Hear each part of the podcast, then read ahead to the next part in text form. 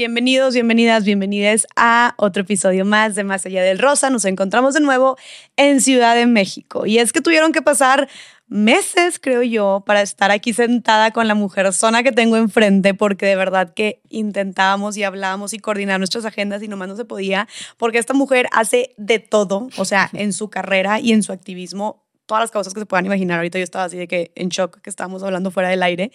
Y bueno, finalmente coincidimos. También la acabo de conocer en persona, aunque sentía, le dije, también le dije, siento que ya te conozco desde, desde antes porque pues Instagram, Insta Friends, traemos un proyecto muy padre este próximamente también juntos que les vamos a compartir. Y bueno, ya, sin más preámbulo, tengo aquí conmigo a una super actriz, productora y activista, Erendira Ibarra, que gusto tenerte aquí conmigo. Bienvenida. Gracias por estar aquí. Muchas gracias. Estoy muy emocionada por hablar contigo, ya te quería conocer en persona. Mm. ya, ya, éramos íntimas. Ya sé, oye, de que, ay, ¿cómo estás? Y lo fue que, oye, espérate, no te conozco. De que, hola, mucho gusto, pero hemos tenido Zooms y todo. Y bueno, oye, muchas gracias por estar aquí. Te ves hermosa, aparte con tus trencitas y tus, y tu top y tus aretes. Me fascina, me encanta el look. Gracias, gracias. Siempre hay, hay que, hay que sentirse bien, hay que salirse a pasear a gusto. Claro, me encanta. Me puse mis trencitas para venir a hablar ahora sí que para soltar la trenza.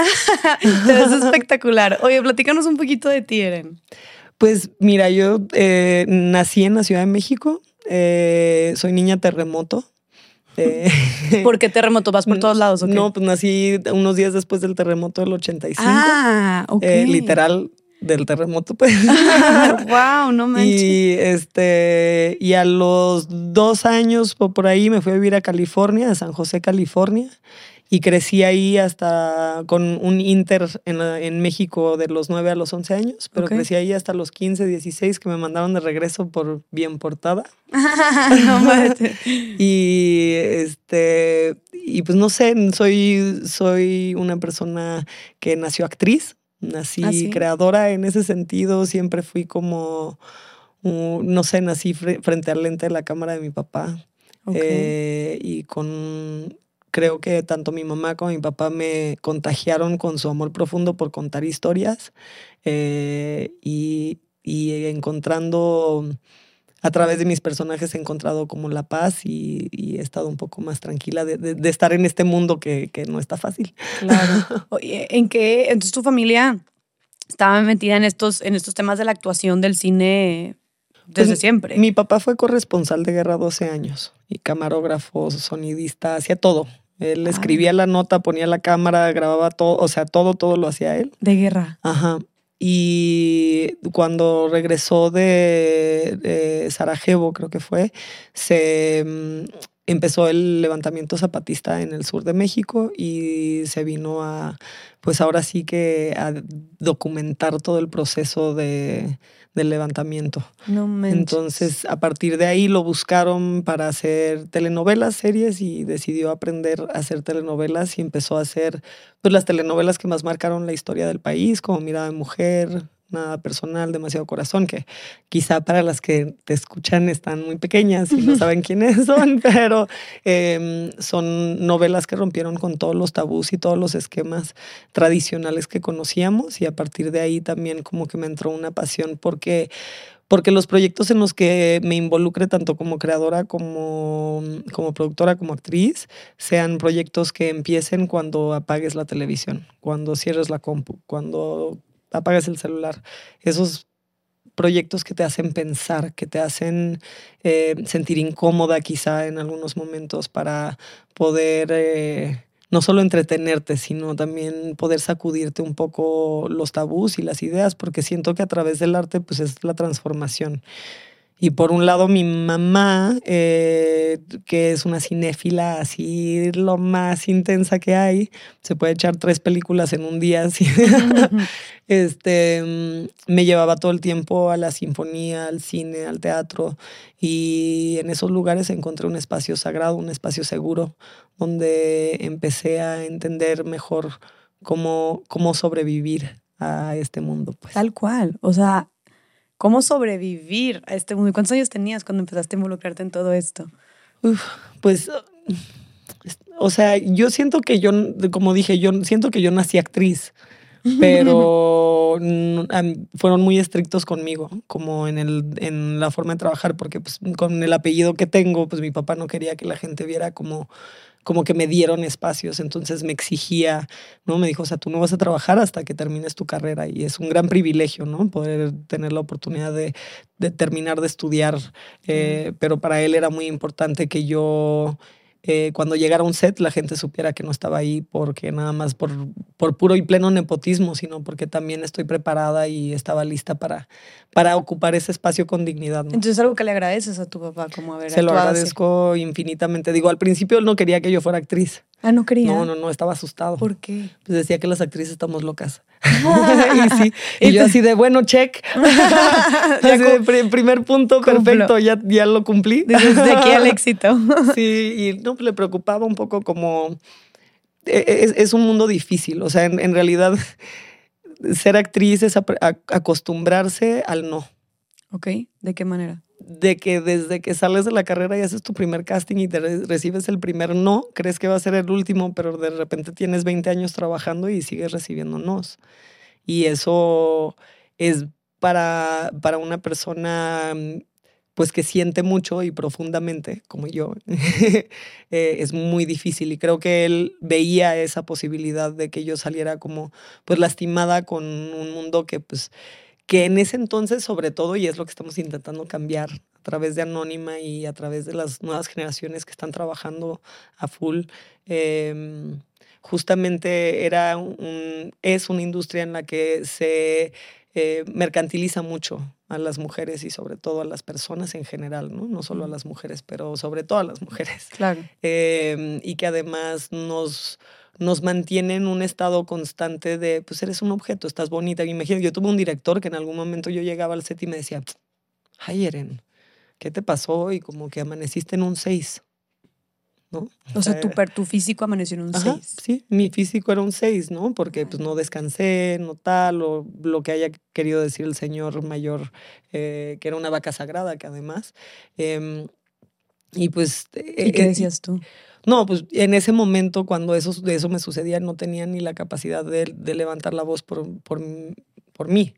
Hasta ahora tengo 37 años y para mí es mucho más fácil como que levantar la voz por las demás personas, pero cuando una injusticia me sucede a mí o cuando algo me duele a mí, eh, me cuesta mucho trabajo defenderme porque justamente siento que pues fuimos educadas para ocupar el menor, la menor cantidad de espacio para hablar bajito, para no reír tan fuerte, para juntar los codos, cruzar las piernas, no ocupar espacio. Eh, Ni siquiera nuestra, o sea, tanto físicamente como nuestra voz. Como nuestra voz, ¿no? Calladita te ves más bonita. Y no es que me lo hayan dicho solo en mi casa, es que la sociedad así nos programa, ¿no? Entonces es, es mucho más complejo, porque mi mamá, ayer lo hablaba con ella y mi mamá así de, yo no te, I didn't raise you that way, ¿no? Porque hablamos en inglés, pero me dice, yo no te, yo no te crié de esa forma porque pues yo soy una mujer como muy outspoken, ¿no? Que habla de todo y tal. Y dijo, no, pues tú no, pero la sociedad sí. Qué fuerte. Mi abuela sí, ¿no? Entonces, eso es como... Claro, el mundo de allá afuera. Y, y, es, es muy difícil empezar a ocupar tu espacio, a ocuparte a ti, a ponerte primero. Siempre vas a escuchar que un vato te dice, es que tú te tienes que poner primero. Primero tú, luego tú, después tú y, y después los demás, ¿no? Y pues sí, para los vatos es bien fácil decirlo, porque les dijeron que ellos son primero, que el espacio es suyo. Nunca les dijeron, no, cierra los codos, cierra las piernas, cállate. Que ellos sí pueden. Ellos les dijeron, les dieron una camiseta a los nueve años de edad o a los tres que decía, el mundo es tuyo. ¿Qué decía tu camiseta cuando eras chiquita? So pretty. ¿no? Así la bonita. Sí. Princess. Este, princess. ¿Y qué son las princesas? En la historia no en la historia real, sino en la historia que nos contaron. Pues las princesas son indefensas, que necesitan ayuda, que no pueden. Que no son protagonistas de que su no son protagonistas. Exacto. Ahí le diste en el mero meollo del asunto, que no son protagonistas de su propia historia. Entonces, eh, esa construcción social que se nos da desde la crianza hasta ahora, eh, hace, sostiene como esta estos niveles de violencia en los que vivimos, sostiene el nivel de violencia que nos generamos nosotras mismas, el síndrome del impostor, todas estas cosas, porque no nos sentimos que somos, ah, eh, sobre todo las mexicanas, no sé si el resto de Latinoamérica, pero sobre todo las mexicanas somos mujeres serviles, que nacimos para servir. ¿no? A los vatos, se nos educó a servir. Tú siéntate y trae las quesadillas a tu hermano, ¿no? Ay, que tu hermano se siente y tú traes las quesadillas a tu hermano. Ah, pues entonces, ¿qué y a tu papá y a tu, abuelo, y en las cenas familiares y, en las navidades son las mujeres y, sirviendo. Y quizá al primo que es un abusador o al hermanastro que es un abusador, no sabes, ¿sabes? O sea, a quién te están diciendo, pero pues puede ser tu abusador al que te están diciendo, ve y sírvele. Y entonces, ¿cómo nos programaron? Pues a servir a nuestro abusador. Entonces vivimos constantemente una vida sumisa, una vida donde levantar la voz por nosotras es lo más difícil. Por eso es como tan bonito el feminismo, porque a través de, las colectivas o de las marchas, de ir a las marchas y de decir esto es injusto porque a Ingrid la asesinaron o porque, no sé, porque cualquier caso, porque son tantos casos, ¿no? Eh, es mucho más fácil decir ya basta por ellas que ya basta por mí. Ese es un proceso mucho más cabrón, que además tenemos que enfrentar muchos estilos de programación que nos rodean, que tienen que ver con la televisión, con lo que consumimos en los medios, con lo que consumimos en las redes sociales, con lo que nos dicen en la escuela, con cómo nos maternan y nos paternan o no nos paternan en casa. Este, entonces es, es, es complicado y, y, mira que lo digo yo, que soy una mujer blanca, privilegiada, que, tiene, que viene de una familia, que tenía, o sea, que este tiene renombre. apellido, y aún así pues todas estas cosas también me atravesaron, ¿no? Y también nos atraviesan. Y si me atraviesan a mí, imagínate cómo atraviesan a las personas más vulnerables, ¿no? Es que cuando hablamos de violencia machista, creo que nada, o sea, nadie está exenta, ¿no? Eh, cuando hablamos de, es por eso es violencia de género, o sea, no es de clases. Pero también obviamente hay cosas que las llevan peor, o sea, hay mujeres que en otras situaciones, como dijiste tú, y si yo vivo así, Ahora imagínate mujeres que tengan menos oportunidades, que tengan menos recursos, este, menos herramientas o redes de apoyo. Ahora imagínate. Pero, o racializadas, que viven otros niveles también de, de abuso que las atraviesan, ¿no? Que, que no es solo el hecho de ser mujer, sino tiene que ver con muchas otras cosas. Y, y eso es como lo más difícil, pero también siento, y, me gusta decir violencia patriarcal, porque aunque en México siento que es muy clara la violencia machista, la violencia patriarcal que es sostenida por varios sistemas de opresión, no solo por el machismo, sino también pues por la explotación de las personas a través de, no sé, un capitalismo voraz, este, em, o sea, ahí podemos hablar del racismo que sostiene también el patriarcado, eh, el capitalismo, la violencia de género, el machismo, todo esto es, es como se sostiene el sistema patriarcal, ¿no? Entonces me gusta decir violencia patriarcal porque en ese caso hablamos de todas las personas que están siendo violentadas por el sistema en el que, en el que crecimos, que también es los hombres. Y de hecho a mí con el tiempo y a través de diferentes estilos, de diferentes tipos de feminismos, me he encontrado con la necesidad ya de empezar a integrar en mi vida personal, no digo que así deben de ser los espacios feministas, no dicto nada sobre el espacio eh, seguro de nadie, em, integrarlos al, al proceso de, de sanar mis abusos, eh, lo que me ha pasado a mí en el pasado y lo que siento que tenemos que sanar como sociedad. ¿no? En algún momento lo hablamos tú y yo, decía, pues es que si nos sanamos todos, entonces ¿qué? Entre nosotras nos hablamos, entre nosotras lloramos, entre nosotras nos quejamos y luego salimos al mundo y pues ellos con quien lloran, por ejemplo. No que tengan que llorar con nosotros, pero entre ellos no, no están llorando, entre ellos no están hablando. Hay pocas personas como Voices of Brotherhood, como Ricardo. O sea, hay pocos espacios para que los hombres puedan hablar, doler, sentir, llorar.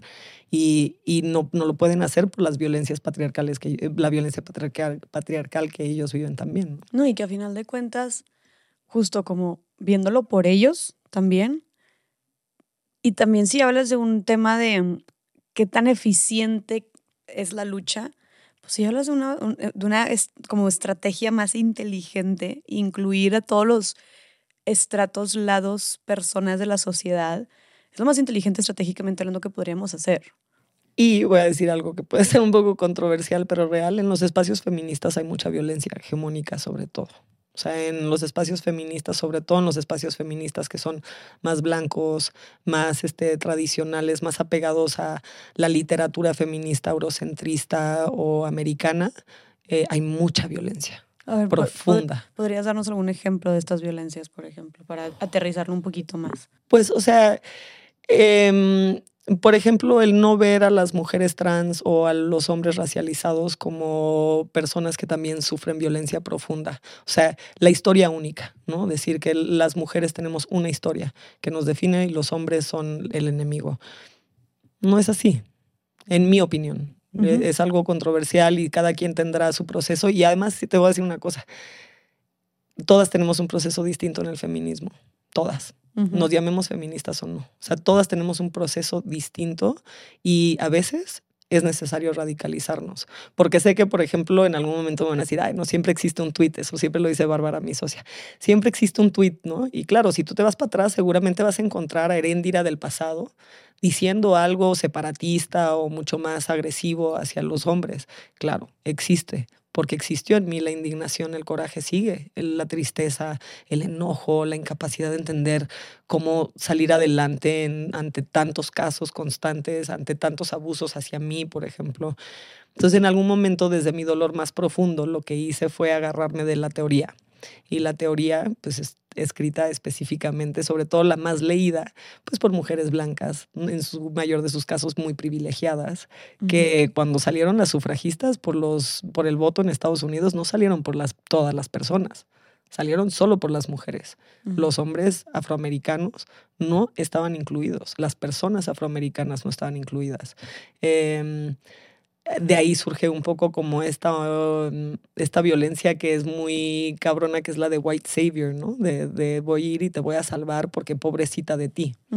Pues que, que violencia más terrible le estamos eh, infringiendo a nuestra compañera al invalidarse, el invalidar su autonomía, su lucha, su corazón, su, su capacidad, su fuerza, porque creemos que nosotras somos mejores. Esa es la violencia de la que hablo.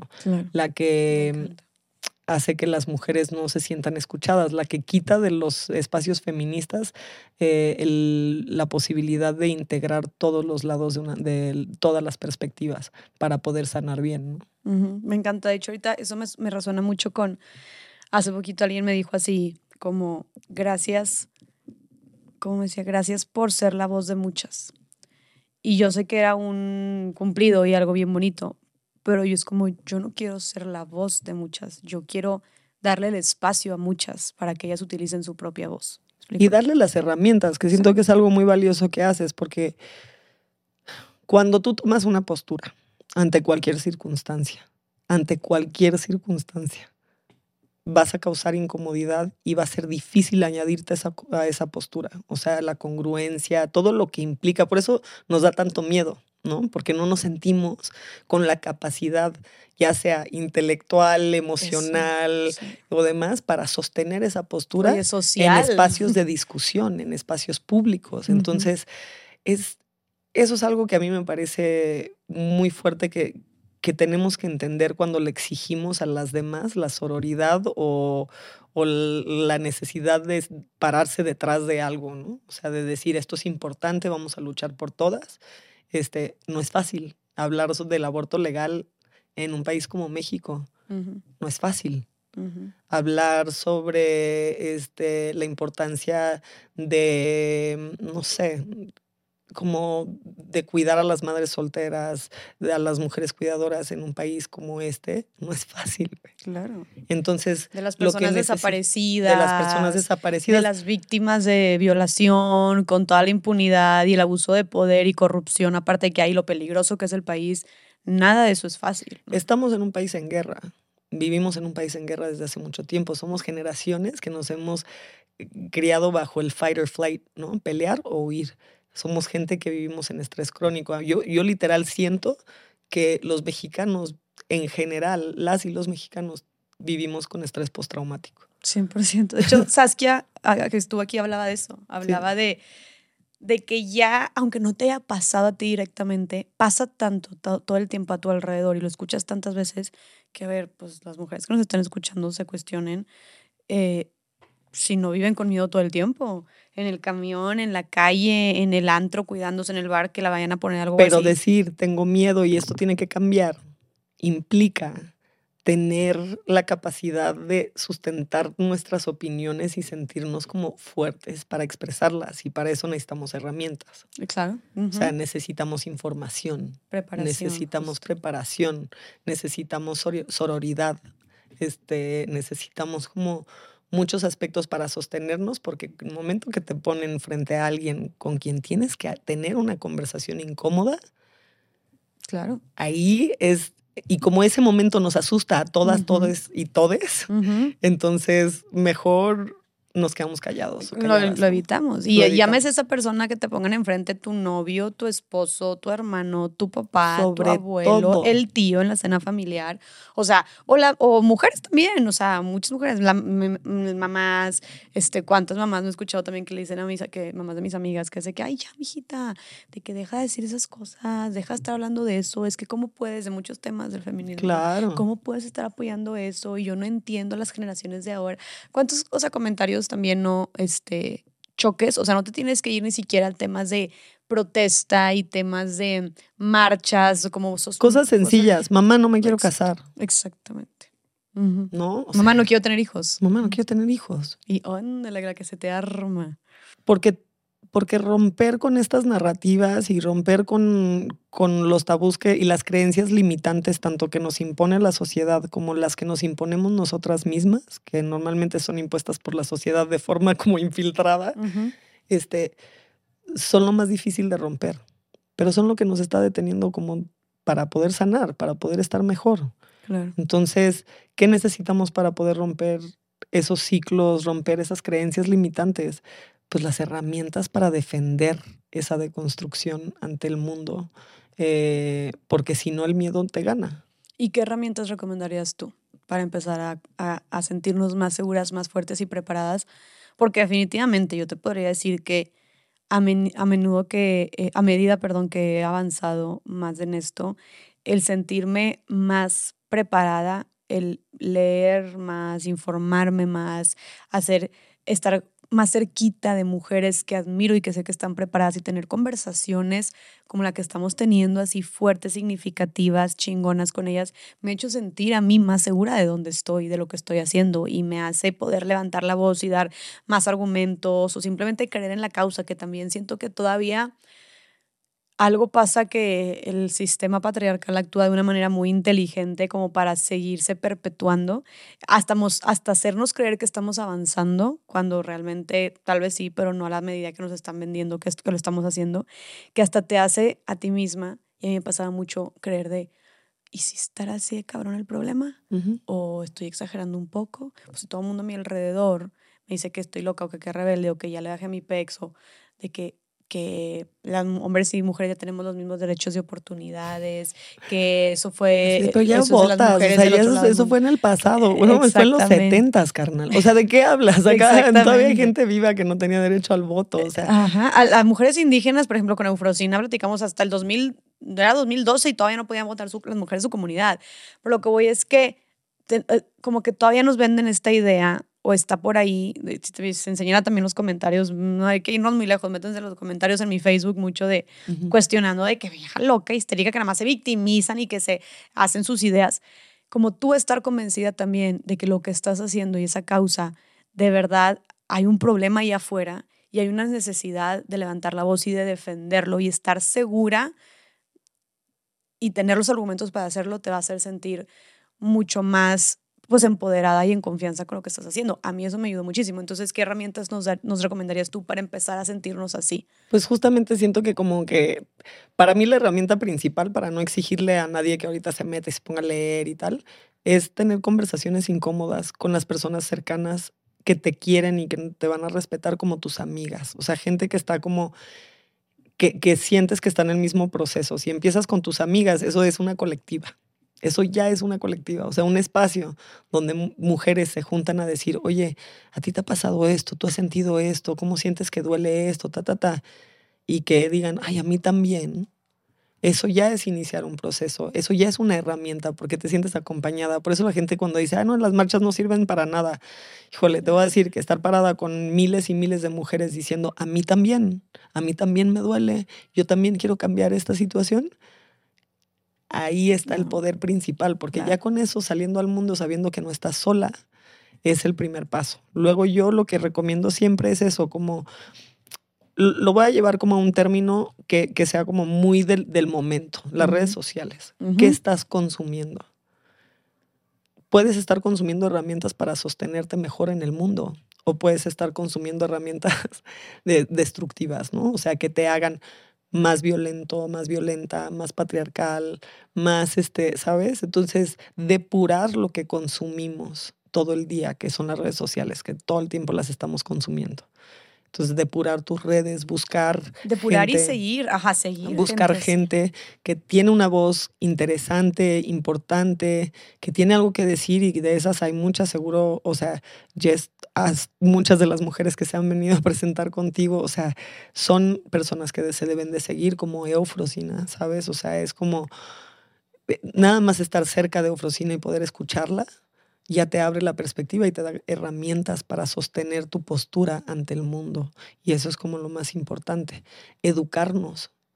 Es lo más importante, ahí sí ya me voy a meter en la lectura, leer, o sea, levantar un libro que te llene, si eres mamá, por ejemplo, este, levantar un libro de Esther Vivas, eh, de Laura Gutman, eh, si eres em, como mujer em, sobre todo las mujeres blancas, siento que deben de leer mujeres eh, como racializadas que han vivido muchas violencias que las atraviesan, como Ochi Curiel o Yuderquis Espinosa.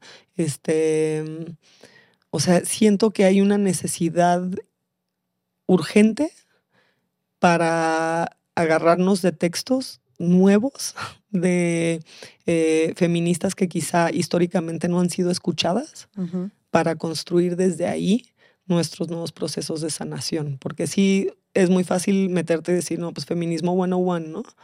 Pero es, en mi opinión, ¿no? Siento que es mucho más profundo leer a... Mm, eh, todos deberíamos ser feministas, de ¿cómo se llama? Gyosa...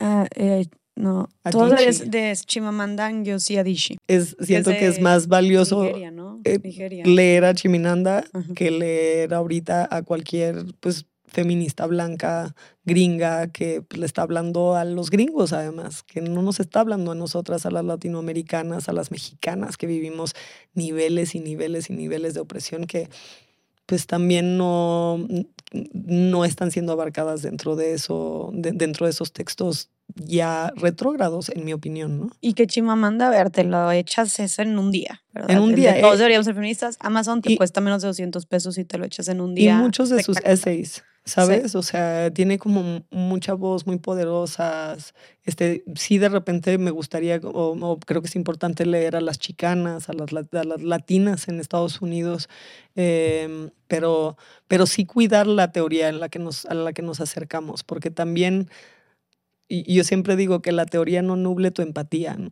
Mm, Porque sin empatía no avanzamos. Y algo que también, o sea, como que pienso yo es 100%, yo creo que como dices tú, eh, tener esta diversidad de mm, feminismos y de realidades de mujeres este, feministas, que de hecho esto me recuerda a una vez una, una mujer, una chava me mandó un mensaje y se me quedó muy grabado como que yo dije, hice un video que me decía algo como, yo, yo decía algo como, ay, los derechos de la mujer y no sé qué, la violencia contra la mujer y la discriminación de la mujer. Y ella me decía, yes, es que, y te lo digo con todo el cariño del mundo, dijo, pero es las mujeres, es los derechos de las mujeres, porque somos diversas, porque somos distintas y porque somos muchas muy diferentes. Exacto. Y tal vez el derecho que tú ya tienes no lo tiene otra. Exacto, eso es súper importante. No estamos abogando por los mismos derechos. Entonces es como los derechos de las mujeres y es los feminismos, por eso y se me quedó como muy grabado y es como puede para, para algunas personas parecerles una tontería de que hay es una palabra mujer mujeres, pero creo que es más bien el, el, la, justo la idea de lo que hay detrás, ¿no? De esta visión. Pues por eso las palabras son tan poderosas. O sea, Por eso el todes.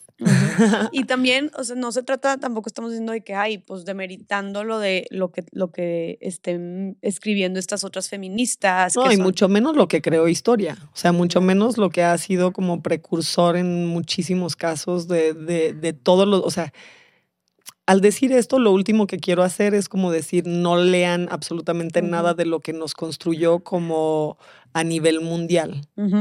Pero si no leemos a mujeres diversas, claro.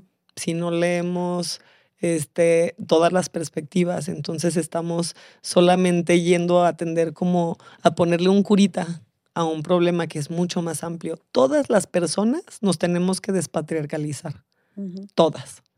Es como todas las personas tenemos que analizar nuestro racismo, Y, y- nuestro clasismo implícito, porque como fuimos programadas por una sociedad, por todo lo que hemos consumido, por todo lo que hemos vivido, por to- entonces está implícito. Claro. Y hasta que las personas que han sido beneficiadas por estos sistemas de opresión, como yo en mi caso, como mujer blanca, este, mm, privilegiada en muchos aspectos, no empezamos a reconocer que dentro de nosotras somos parte del problema, entonces nunca vamos a cambiar. Nos podemos poner un paliacate verde, salir a gritar a la calle todo lo que quieras, pero si llegas a tu casa y estás maltratando a la gente que te rodea, o si estás haciendo eh, excluyente en muchos casos, entonces tu feminismo tiene un muro gigante y nada más es para la mujer, para una mujer, la mujer que tú decidiste que es más digna que todas las demás. Claro. Y, Y no caben todas. ¿Y cómo podemos empezar? O sea, yo creo que hay, estoy segura que hay muchas mujeres que ahorita nos están escuchando que puedes, pueden hacer ya la introspección y ya hablamos con esta Caro Hernández este, de, del privilegio, ¿no? Y de, de partimos desde, oye, pero que es un privilegio. Y Claro, sí, porque es eso, ¿no? Las peras y manzanas también. También, y da- dentro de privilegio, pues también hay muchos escalones o niveles del privilegio. Pero, ¿cómo, ¿qué le dirías tú a las mujeres que nos están escuchando, que son mujeres privilegiadas? ¿Qué pueden empezar a hacer para que precisamente su feminismo no se limite a la mujer? Yo creo que lo más importante es como abrazar la incomodidad, ¿no? O sea, entender que no es personal. Al momento que nos señalan, no nos están señalando eh, personalmente a ti, Jessica, a mí, Erendira. Este, por ejemplo, cuando mi compañera Maya Zapata sale a decir que algo está mal en el teatro o en el cine o en la televisión o Cristel Clitbo y todas estas mujeres extraordinarias eh, de poder prieto salen a decir esto está mal, no te están señalando a ti, están señalando a un sistema. No, es- no están dividiendo algo que nunca estuvo unido. Entonces, Me que dices. abrazar la incomodidad y entender que no es que seamos supremamente culpables de todo lo que ha pasado en el mundo por haber nacido blancas, pero somos parte del problema si cuando vemos la injusticia no hacemos nada al respecto. Si cuando tenemos la oportunidad de hacer algo al respecto, decidimos mejor voltearnos por defender el metro cuadrado de privilegio que tenemos. Eso para mí es como lo más importante, ¿sabes? Y cómo, ok, la- creo que la incomodidad va con todo. Con ahorita. todo. O sea, se te- con todo. te- yo todo el tiempo te estaba diciendo, no la incomodidad. Sí, la incomodidad. ¿Cómo, o sea, cómo has experimentado tú la, co- la incomodidad en todo lo que has hecho? Híjole, es que yo siento, eh, es, es mi, es el hilo conductor de, de mi, de mi lucha, que no diría que son mis luchas, ¿no? Mi lucha personal Ok. Es como entender la incomodidad como un espacio desde donde podemos generar el cambio necesario para que todas las personas estemos bien. Porque si sostenemos nuestra, nuestra comodidad y no queremos ser afectadas por lo que está sucediendo, por un comentario, porque qué incómodo que me digas que porque soy blanca tengo mi trabajo estoy donde estoy en la actuación. O sea, yo también le he echado un montón de ganas, que eso es lo que más me dicen mis amigas, por ejemplo. Me dicen, oye, es que yo también le he echado un montón de ganas. Claro, que, que chambés y que chambés duro no quita que el hecho de que tú entraste a ese cuarto de casting antes que cualquier otra mujer racializada por el hecho de que vivimos en un sistema racista. El problema no es que tú hayas entrado a ese cuarto de casting. Tú, tú personalmente no le estás quitando el trabajo a las demás personas. Pero el hecho de que tú estés ocupando todos los espacios es una señal fuerte de la violencia que vivimos y que viven las personas racializadas en el país. Y no eres tú la que se los está quitando, es el sistema. Entonces, eso creo que es lo que más importante y lo que le digo a, las mujeres privilegiadas este, en el país en general. No tengamos miedo de la incomodidad. No nos están diciendo, o quizás sí, sí nos están diciendo que, que, lo que nos compone tiene que cambiar, ¿no? O sea, que, y eso es lo más difícil. Lo hablaba mucho como con un amigo que es gay, ¿no? Y que me decía, es que a veces cuando ustedes hablan, ustedes las feministas, ¿no? Eh, hablan sobre em, como esta idea de agarrar a todo lo que las oprime a ustedes y volverlos parte de nuestra identidad, como si yo en mi vida, al momento de enfrentarme al machismo en casa, me agarré de un par de tacones para sentirme un poquito más yo y un poquito menos ellos, ¿por qué me los quitas? O sea, ¿por qué me dices los tacones son de, opresión y entonces hay que dejar de este, glorificar los, los este, no sé, las herramientas de opresión en contra de las mujeres, los corsets, los tacones, el maquillaje, el, brasier. el brasier, todas estas cosas. Entonces es muy cabrón para ellos escuchar, o sea, de lo que me agarré para construir mi identidad.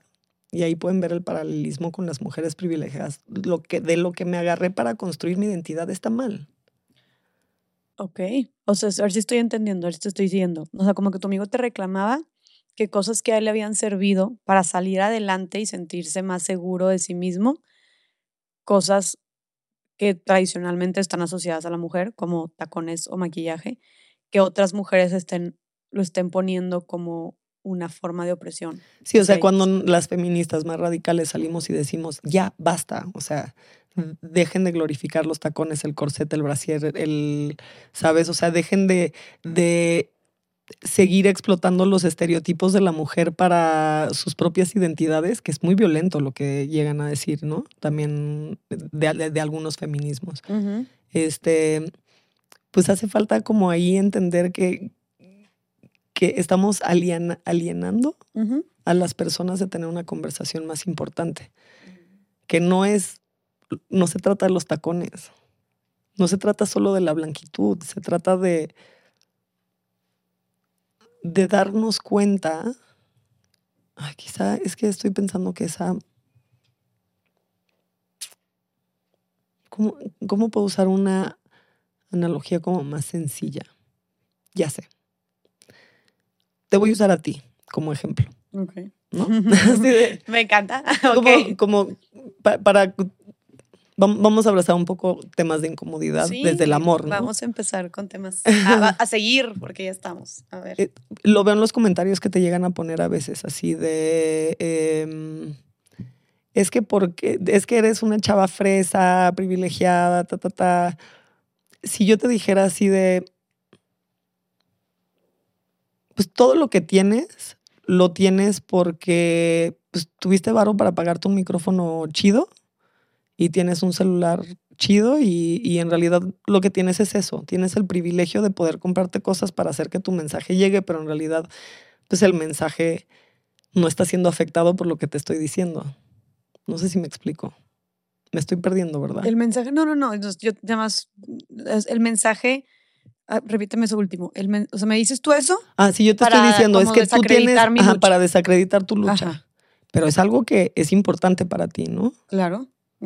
Y yo te estoy diciendo que por eso estás aquí, porque tú pudiste comprarte un micrófono. Claro.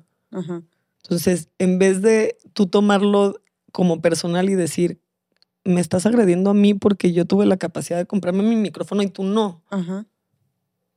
Dices, claro, es que el sistema es bien cabrón, porque si tú, que tienes una voz igual de importante que la mía, tú hubieras tenido la, la capacidad económica y la posibilidad más bien económica de pagarte un micrófono, de comprarte un iPhone y de poder sacar tu podcast, entonces las cosas hubieran sido diferentes, pero el sistema no lo permite. Tus ingresos, si eres una mujer racializada, y lo sabes, pero has entrevistado a varias, no son iguales que las mujeres blancas. Tu capacidad, tu expectativa de vida no es igual que una mujer blanca. El reconocimiento. El reconocimiento no es igual. A ver, vayámonos a cosas muy sencillas. Tal vez crecer en redes sociales. La neta. O sea, justo yo, cuando todo, ahorita mucha gente se está llevando, no, es que em, las plataformas y la tecnología y hablando un montón de cosas, todas esas cosas son privilegio, güey. En México sigue habiendo un porcentaje muy alto, mm, si no me equivoco, es más del 50% de personas que no tienen acceso a Internet. El 63% está en pobreza. 63% del país vive en pobreza. No tienen acceso a Internet. Entonces, al yo decir, tú porque tú tuviste acceso, tienes, este, estás donde estás, no está mal. Es una realidad. No te estoy diciendo que tú eres una culera porque te pudiste comprar un micrófono y yo no. Te estoy diciendo, o sea, lo que, a lo que quiero llegar es eso que nos define, que nosotras creemos que nos define al momento de ser señalados por otra persona, lo único que nos debe generar es la incomodidad suficiente como para levantar el espejo para ver si realmente nos definen esas cosas o si estamos tratando de defender algo que ya fue. Que ya fue como. Sí, o sea, como defender nuestro metro cuadrado de privilegio. Sí, o sea, como algo. Siento que me perdí mucho en esa parte. No, no, no. Por tratar de cuidar la analogía. No, no, no. Te estoy entendiendo perfectamente. Te estoy diciendo. Y de hecho, creo que, o sea, el haberlo aplicado así como de que vamos a aplicarlo contigo, creo que me hizo entenderlo más. Este. Te diría, pero por ejemplo, o sea, también yo siento que las, las formas en las que lo abordamos, creo que también, y eso también está muy difícil de, de Mm, controlar, ¿no? Porque pues es internet y así. Y sabemos que, como dijiste tú, el país está en guerra, hay mucha desigualdad, demasiada pobreza, la gente está enojada, hay mucha explotación. Entonces, está difícil cuando hablamos de estos temas, ¿no? Siempre, creo que siempre, es, siempre va a ser incómodo. Incómodo, controversial, este, polémico, disruptivo, doloroso, complicado, pero son los temas que con más razón siento que cuando se vuelve así y empiezas a sentirte así, cuando sería más fácil como callarte y voltear al otro lado, ignorar el comentario o el cuestionamiento, el tema, para no hacer enojar a tu novio, o no tener el debate familiar, o, evitar el regaño de tu papá, o las miradas eh, criticonas de las amigas. Siento que justo ahí cuando quieras voltear al otro lado o quedarte callado, dejarlo pasar, es cuando más tenemos que decir, no, güey, pues justo aquí esa es la alarma que me está diciendo la urgencia de empezar a abordar estos temas del problema, así que con más razones, a ver, no, yo pienso esto, o no estoy de acuerdo por esto, o yo sí creo esto, ¿no? O nunca te has puesto a pensar, o sea, creo que también las maneras de abordarlo, y eso es lo que iba también, o sea, por ejemplo, si tú me dijeras, si tú me dijeras de que tú estás en donde estás, o tú has logrado lo que has logrado porque tú tienes un micrófono, o porque tú tienes el dinero para comprarte un micrófono, eres una mujer blanca, no sé si diría, a ver, ¿qué opinas tú? No sé si, no, no diría que estoy ahí por eso, solo por eso, porque para empezar también la gente no conoce mi historia y no tampoco saben cómo empecé. Claro, sí. Que al principio no, o sea, yo me compré mis micros este año. Mis micrófonos, pero obviamente tengo una familia que me pagó todo, nunca me faltó nada, educación, bla, bla, bla, ¿no? Pero lo que voy es, no diría que fue todo gracias a eso, porque también, y también hay gente, pues sé que te atrevas a hablar de esos temas, que te prepares, que bla, pero sí, sí fue definitivamente un factor determinante para estar en donde estás. Y eso es lo que creo que te refieres tú con, haz esta introspección, ¿sacas? O sea, es, definitivamente fue un factor determinante. Es invitar la incomodidad a nuestras vidas, no como un señalamiento personal, sino como un señalamiento hacia un sistema del que si fuera más justo para todas las personas, este Sería, un mundo más seguro. Sería un mundo más seguro. Porque todas las personas estaríamos dignamente representadas, dignamente, este, tendríamos todos los derechos para todas las personas, con acceso a las oportunidades. Entonces, el hecho de señalar mi privilegio no significa que, que no trabajé, que no me esforcé, que no luché, que no sufrí, que no dolí, que no, o sea, que no me jodió también la vida. Pero es un factor determinante del por qué estoy aquí, por qué tengo un micrófono enfrente, por qué tengo una cámara enfrente. Porque tengo una audiencia que... Porque tengo una audiencia que está escuchando. Entonces, es como entender eso y ser parte de, del cambio, ¿no? O sea, de decir, va, ok, sí, ¿cómo puedo dejar de ser parte del problema? Que siento que es algo que nos deberíamos estar preguntando todos en este momento, en el 2022. No despertar y decir, yo voy a ser mejor persona todos los días por mí, sino decir, ¿cómo voy a dejar de ser parte del problema? Em, ¿Cómo trato a las personas que trabajan en mi casa? Sobre todo me pasa como con las mujeres más privilegiadas, ¿no? Que, la, que dices, ok, sí, qué padre tu feminismo, qué padre tal, pero ¿cómo está la dignidad? O sea, ¿con qué dignidad tratas a las personas que trabajan para ti? Sí que te ayudan a, tener el privilegio de llegar antes que cualquier otra persona a tu junta con tu topercito con tu comida hecha. ¿No? o si tienes gente a tu cargo de, por ejemplo, o empleadas, pero ya no en temas del hogar, sino en una empresa, por ejemplo. O cualquier persona que trabaja para ti. Cualquier persona. o sea, es eso siento que es como lo más importante que tenemos que hacer, es como levantarnos un espejo honesto y amoroso y así como como queremos cambiar al mundo y queremos exigirle a los abusadores que dejen de abusar y queremos exigirle a los, políticos. que dejen de abusar, a los racistas que dejen de ser racistas. Entonces también nosotras tenemos una chambota que hacer. Claro, porque como dijo Caro también en el episodio que grabamos fue, no, está, o sea, no, estamos diciendo que estés mal porque tienes un privilegio, no eres una mala persona. No eres una mala persona. O sea, tú tampoco, así como las personas que tuvieron, estuvieron en, están en pobreza o personas racializadas, no eligieron dónde nacer ni cómo ser, pues tú tampoco elegiste haber nacido con un privilegio, ¿verdad? La cosa es, ¿qué vas a hacer con eso? ¿Qué haces con ese privilegio? Exactamente. Y hablando justo, o sea, tú ya dijiste que podemos empezar desde abordar la incomodidad y, y entrarle al toro por los cuernos, de hacerle frente. Y creo que no solamente esperar a ay, cuando me siento incómoda, pues ya le entro. Es como, busques incomodidad, ¿no? Empieza a cuestionarte, voltea a ver a tu alrededor, cómo están las demás personas. Claro, como para parafrasear a Bertolt Brecht, ¿no? Que decía, este, cuando llegaron por... Eh, lo vamos a usar en, parafraseado en contexto mexicano, ¿no? Cuando llegaron por mi vecina no hice nada. Cuando llegaron por este, mi hermano no hice nada. Cuando llegaron por mí ya era demasiado tarde. ¿Cómo? o sea, Bertolt Brecht tiene una frase muy bonita que tiene que ver con el holocausto. Y dice, cuando llegaron por los judíos no hice nada, ¿no? Cuando llegaron por tal persona no hice nada. Ya cuando llegaron por mí, ya era demasiado tarde. O sea, vamos, si yo no levanto la voz por lo que está sucediendo a mi alrededor y en mi vida personal, también defiendo mi, o sea, reconstruyo y deconstruyo y reconstruyo mi vida personal. Entonces, cuando las cosas lleguen a mí, ya es demasiado tarde, güey. Claro.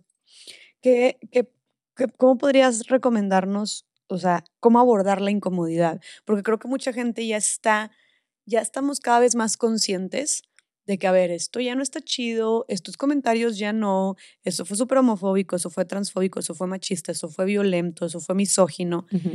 Ya creo que el siguiente paso, ya estamos como que con el foquito un poco más prendido, la antenita más parada. El siguiente paso, como es justo esto, enfrentar. Y me llegan tantos mensajes, Eren, de gente preguntándome, oye, es que ¿cómo le digo esto a mi novio? Es que se enoja, ¿cómo puedo decirle esto a mi papá? ¿Cómo puedo poner esto, que contesto esto en mi grupo familiar? ¿Qué le digo a mi tía en las juntas? Entonces, ¿cómo abordar la incomodidad? Ya estamos ahí, pero ¿cómo, ¿cómo hacerlo con todo y estando incómodos? Uf, creo que, y ya sé que suena como algo muy quizá idealista, pero con mucho amor. O sea, te, te, lo explicaba el otro día, ¿no? Eh, digo, ahorita, antes de que empezáramos, el otro día llegué a casa de un amigo que es muy amigo de mi papá, pero que también tenemos muchos amigos en común. O sea, somos parte de una familia de amigos, pero él es amigo de mi papá, ex amigo de mi papá o amigo de mi papá, no sé. Y lo primero que me dijo es, me hace muy incómodo que estés aquí en mi casa. Por mi postura política, por la forma en la que mi papá lleva su vida, que es su vida, no la mía, este, por, por, mis posturas, yo, por, por la relación que tuvo en algún momento con mi papá, él me dijo, me hace tan incómodo que estés aquí en mi casa, te voy a decir la verdad. Wow, y wow que se atrevió a decírtelo, ¿eh? Sí, no, mis respetos. Y tuve un momento como de fuga o pelea, ¿no? Así de qué hago, fight or flight. Este, me voy, lo estoy haciendo sentir incómodo, o me quedo y lo confronto y voy hacia esa incomodidad y hacia su incomodidad y hacia la mía por lo que me acaba de decir. Busco ese terreno en común que tenemos desde el amor y desde la vida que tuvimos juntos, desde antes, y desde ahí tengo la conversación. Y tuvimos una conversación de casi dos horas que a la final siento que fue muy hermosa para ambos. Y fue sobre todo para mí, yo no sé qué se llevó él de la conversación, pero yo siento que crecí, ¿sabes? O sea, siento que... ¿Por qué? Por, porque me cuidé, porque me defendí, pero desde el amor, porque lo respeté, porque nunca le dije, ay, tú, pinche culero, es parte del problema, ta, ta, ta, ta, ta, sino desde mí, desde mi experiencia, le ayudé a entender un poco más el por qué soy tan incómoda y el por qué no voy a dejar de hacerlo solamente porque me lo dicen. Claro. ¿No? Creo que vio tal vez las, los temas que tú abordas desde otra perspectiva. Claro, y es que hay muchas perspectivas. y, y, no podemos ir por el mundo como señalando a la gente y diciéndole, tu perspectiva está mal porque ta, ta, ta, ta, ta, ta, ta. Digo, algunas personas hay que decírselas. Pero lo único que vamos a lograr es que esa persona no quiera tener un diálogo. Se quiera ir y se quiera sentir, porque justamente le estamos diciendo, eso que te define está mal, que es lo que te trataba de decir hace rato, ¿no? Eso que te define, eso que eres, está mal. Imagínate.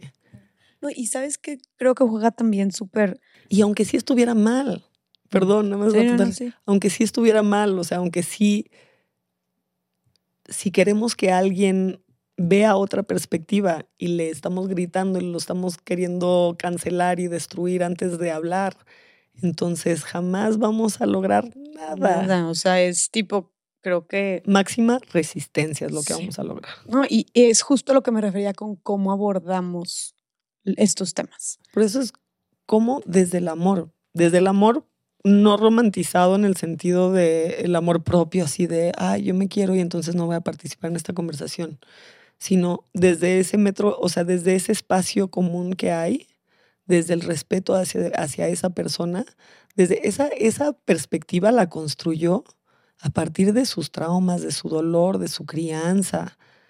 O sea, no es nada más así, así desperté. Claro, del lugar en el que está su contexto y lo que le tocó vivir. De hecho, perdóname que te interrumpa, pero voy a hacer un ejemplo que me encantó. Ay, yo voy a hacer una dinámica que me encantó que me dijo justo Caro, que es que lo estoy mencionando mucho, pero es que eh, hablamos justo de este tema en el, en el episodio pasado. Pero Caro decía que está Caro Hernández, que ella da clases y que cuando empieza sus clases, perdón que agarré tu celular, pues. este, pero ella le preguntaba a sus alumnos de, ¿qué es lo que ves tú? Y te pregunto yo a ti, Elena, ¿qué, ¿qué, ves tú aquí? O sea, ¿qué, qué, estás viendo tú aquí? Que estás levantando el teléfono. ¿Y qué parte del teléfono ves? La parte de atrás. ¿Y qué dice ahí? ¿Qué hay? O sea, stickers. Stickers. tú estás Muy chidos, por cierto. Tú estás viendo stickers bien chidos y bien bonitos. Yo estoy viendo una pantalla con una foto de un niño. ¿Estamos viendo la misma cosa? Sí, sí, estamos viendo la misma cosa. Desde otro ángulo. La única diferencia es la perspectiva. Y sigue siendo lo mismo, ¿no? Entonces, este, ahora sí que más aterrizado no podría estar, pero gracias por, dar, por celular. pero justo yo era como, a la madre, sí. ¿Y por qué? Porque tú estás situada de este lado, yo estoy situada de este lado. Estamos en posiciones diferentes. Estamos en un contexto, tú estás en esa silla, yo en esta silla, tú del lado norte, yo del lado sur. Pues estamos viéndolo todo de manera diferente, ¿no? Porque nuestra realidad y postura en estos momentos es diferente, pero sigue siendo el mismo problema o, el, o, la misma, el mismo objeto en este caso, ¿no? Exacto, pero si tú agarras el teléfono y estás viendo la pantalla, te digo, no, no estás viendo ninguna pantalla. Esa pantalla, tú crees que estás viendo esa pantalla, esta pantalla está mal.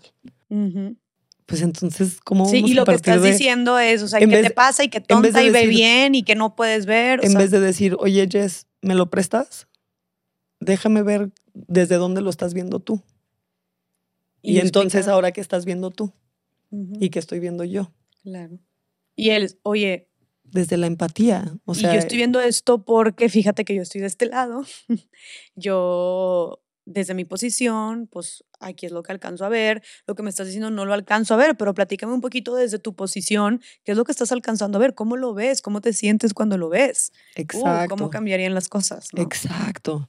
Pero, y, y no lo digo así de, ah, yo ya lo tengo súper hecho y soy bien chida y entonces a todas las discusiones llego súper amorosa. Ni creas. O sea, es más, entre más cercana sea la persona con la que tengo el conflicto, más difícil para mí es poner en práctica la empatía, el amor, el cuidado en una discusión. ¿Así? Claro. Porque es como que te tengo al lado y piensas así, no lo puedo creer, ¿sabes? Es como, es muy fuerte. Claro, 100%. Pero- Más cuando son temas acá. Creo que cuando son temas sociales. Sí, es claro. Porque, porque tú sabes que el problema es más grande que una simple opinión. Y que precisamente uno de los problemas más grandes cuando hablamos de temáticas sociales es la cultura.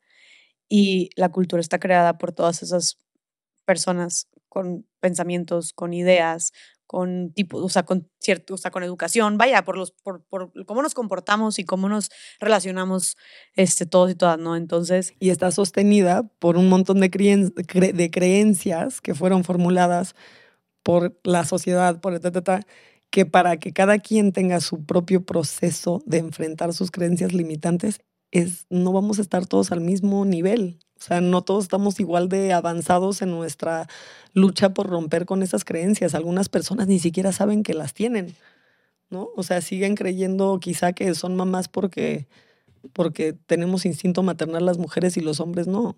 sí. ¿no? Sí. Nada más. un Y que te digo algo también, que no podemos tampoco ponernos a exigirle a la gente que también se construya de la misma manera, que, y no lo quiero decir desde una superioridad moral, o sea, que suene muy acá, pero tú tampoco puedes ponerte a exigirle, o sea, si, si tú quieres, y creo que es lo más liberador y más, más revolucionario que podríamos hacer por nosotras y por la sociedad, pero si tú quieres echarte este clavado y empezar a cuestionarte todo y desaprender y deconstruirte y reaprender y buscar otras formas de relacionarnos, está chingón y eres una persona muy valiente y vas a ser una persona más libre, eso te lo aseguramos. Pero no podemos poner, o sea, no podemos esperar que todo el mundo haga eso, no podemos esperar que todo a nuestro alrededor, o sea, no podemos exigir, más bien. Estaría bien padre, pero no podemos decirle, a- eh, o sea, entonces con nuestras amigas, a decirles como, pues no sé, con esta superioridad moral precisamente, o a nuestra Pero familia. lo que podemos hacer es hablar desde nuestra experiencia con nuestras amigas y, de, y empezar a utilizar frases, ideas, conceptos, Estadísticas. estadísticas, las, esas regresamos a las herramientas Ajá. para sostener una, un diálogo constructivo, un diálogo incómodo, pero constructivo. Me encanta, sí. Yo, yo, 100%. yo sí siento literal que la incomodidad te- lo voy a llevar como al plano de la maternidad, ¿no? O sea, la forma en la que yo materno, si alguien está a mi alrededor, yo hago súper incómodo a muchos de mis amigos. ¿Por qué? Pregúntale, o sea, un saludo a toda mi familia venezolana. Este, les- a veces tenemos discusiones súper, y mi familia de amigos, pues, que hemos creado alrededor, tenemos discusiones súper fuertes ¿Por qué? ¿Cómo súper fuertes de, de crianza, por ejemplo. Y, y no, no es que sean venezolanos y yo mexicana. De hecho, somos muy parecidos. Son las mismas discusiones que tendría con personas mexicanas seguramente que tuviera cerca con hijos, pero pues no, no tengo, mi grupo de amigos de mamás y papás no, no son mexicanas, ¿no? Este, pero las discusiones son muy fuertes desde el- la forma en la que estamos criando a nuestros hijos la forma en la que estamos, eh, no sé, yo soy, yo soy la tía que cuando baja la niña de tres años y todos dicen, ay, qué bonita. Yo soy la que voltea y perdón por la incomodidad que estoy a punto de ocasionar en esta comida de na- de Navidad, ¿verdad? Pero te das cuenta que al chiflarle a una niña, lo que le estás diciendo es que eso que pasa cuando viva, cuando esté más grande caminando por la calle, está bien, aunque ella se sienta mal. O sea, es como la primera contradicción grande y entro en todo un tema y me vuelco en el tema, pero empezando de cuando yo era chiquita, a mí me chiflaban todo el tiempo y me decían qué guapa, qué bonita, qué tal. Y toda mi vida llevo una vida luchando en contra de definir mi valor por, por cómo soy físicamente. Y de hacer las paces con el concepto de haber sido chiflada de chiquita, pero sentirme supremamente incómoda de grande, de grande a los nueve años cuando me empezaron a sexualizar en la calle y me empezaron a chiflar en la calle. Les contaste tú eso. Y en Navidad. ¿Y qué te decían? Y, ahí pues es cuando estás hablando desde tu experiencia. Eso es lo que te estoy hablando desde mi experiencia, desde lo que yo viví. Y entonces al poder hablar es como cuando estoy señalando un tema de, de racismo. Voy a hablar de cuando yo he sido racista. Mm. Para, para poder ayudar a la persona que está siendo racista a entenderlo también. No voy a decir, tú estás siendo racista porque tal, tal, tal, tal, tal. Sino, mira, yo cuando estaba chava o hace unos días o tal, ¿sabes? Tuve este comentario, hice esto, hice sentir mal a una persona porque tal y tal, ¿sabes? O yo me doy cuenta de mí. Entonces, eso ayuda a que la gente en vez de sentirse como confrontada, se sienta como, como invitada claro. a una reflexión diferente. Y volviendo al tema de, de, lo, de, esta, esta, historia que me fascinó, el ejemplo que diste de, de, que le chiflaron a tu sobrina.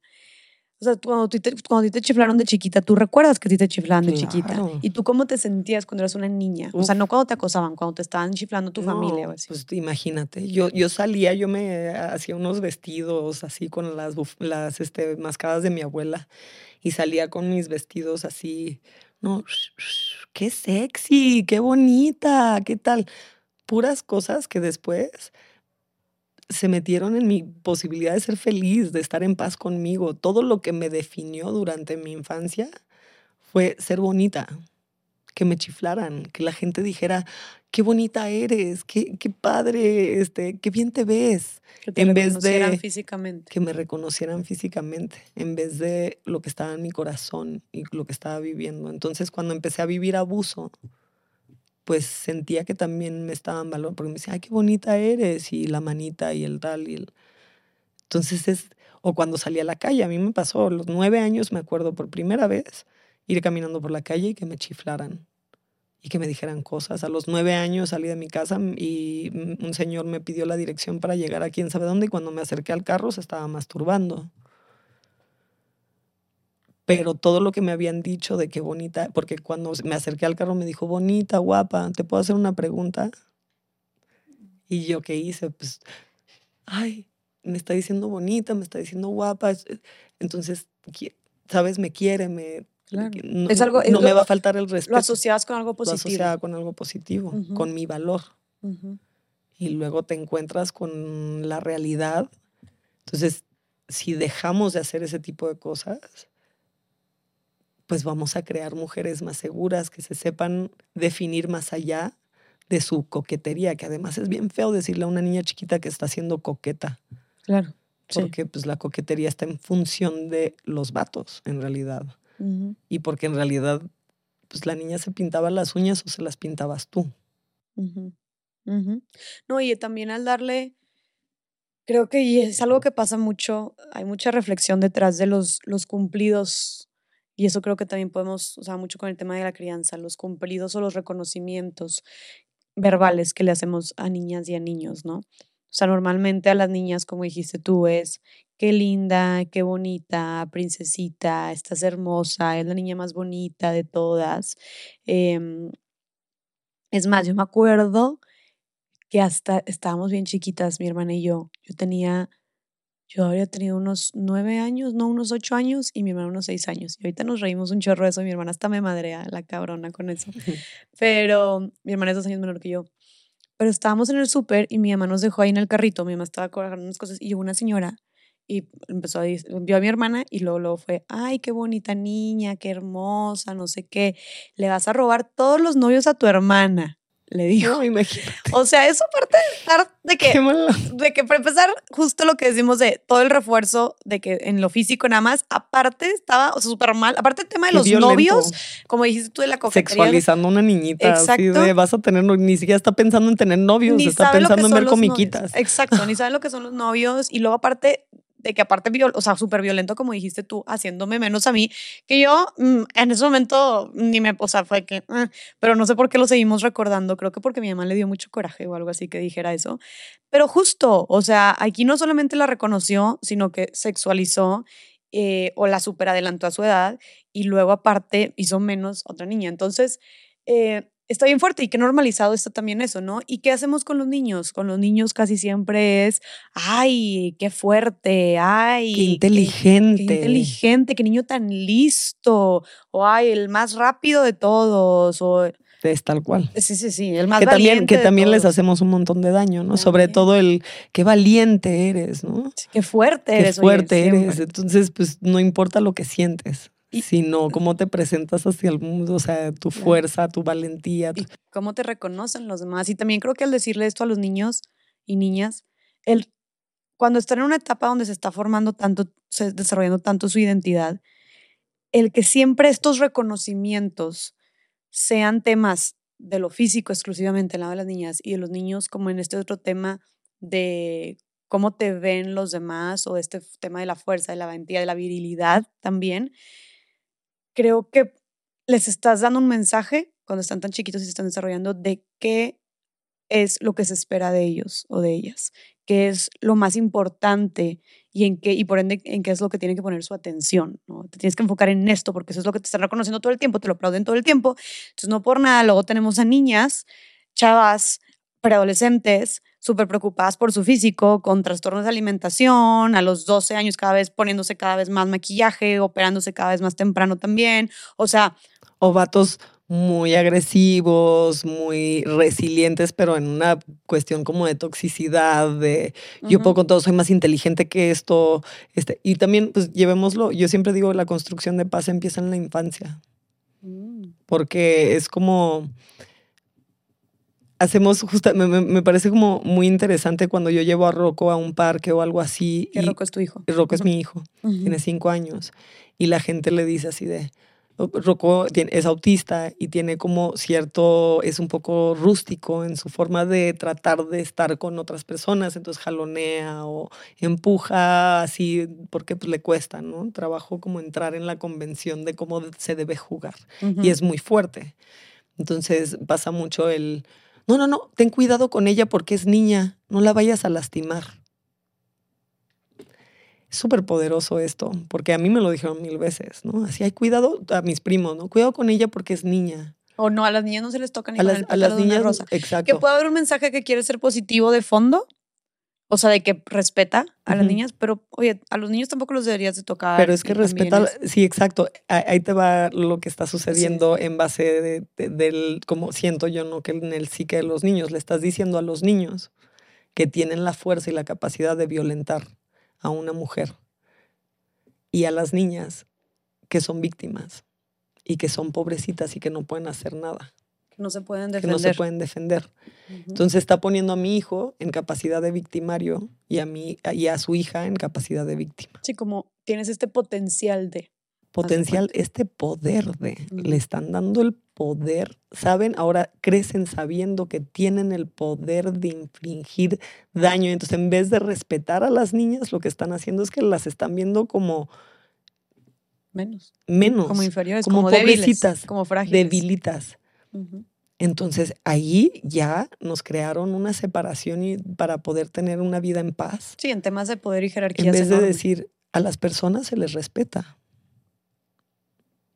Oye, Rocco, a las personas se les respeta. Con respeto. No quiere jugar contigo. No la empujes, no la jalones. Wow. Y, por ejemplo, ¿qué hubiera pasado si yo ya le había dicho a la mamá, oye, es que mi hijo es autista, perdón? Que en vez de atacar a mi hijo y decir, oye, tú, le dijera a su hija, porque ve cómo funciona la crianza, es súper poderosa. Oye, es que él ve el mundo diferente y entonces físicamente se le va de las manos. Nada más, si quieres espacio, tómalo, aléjate tú de él. La estás empoderando, le estás dando la fuerza de saber que si algo la violenta, ella se puede mover. Claro. Que, y además la estás educando a ver que en el mundo hay personas que no ven el mundo igual que tú, También. que tienen otra, que quizá tienen incapacidades que no se pueden ver, discapacidades que no se pueden ver. Como más. eh, estás haciendo una, una niña más humana y más tolerante. Más humana y, y más, con una perspectiva más abierta. Sí. Y al niño lo estás, o sea, y yo ahí es donde yo sí hago hincapié siempre, es, mm, se respeta a las personas. Sí. porque ni un hombre merece que le metas un puño en la cara, Y es bien difícil para los vatos ya de construir eso, porque en eso se ha sustentado toda su identidad. De ser animales, de ser duros, de ser rústicos, de ser fuertes.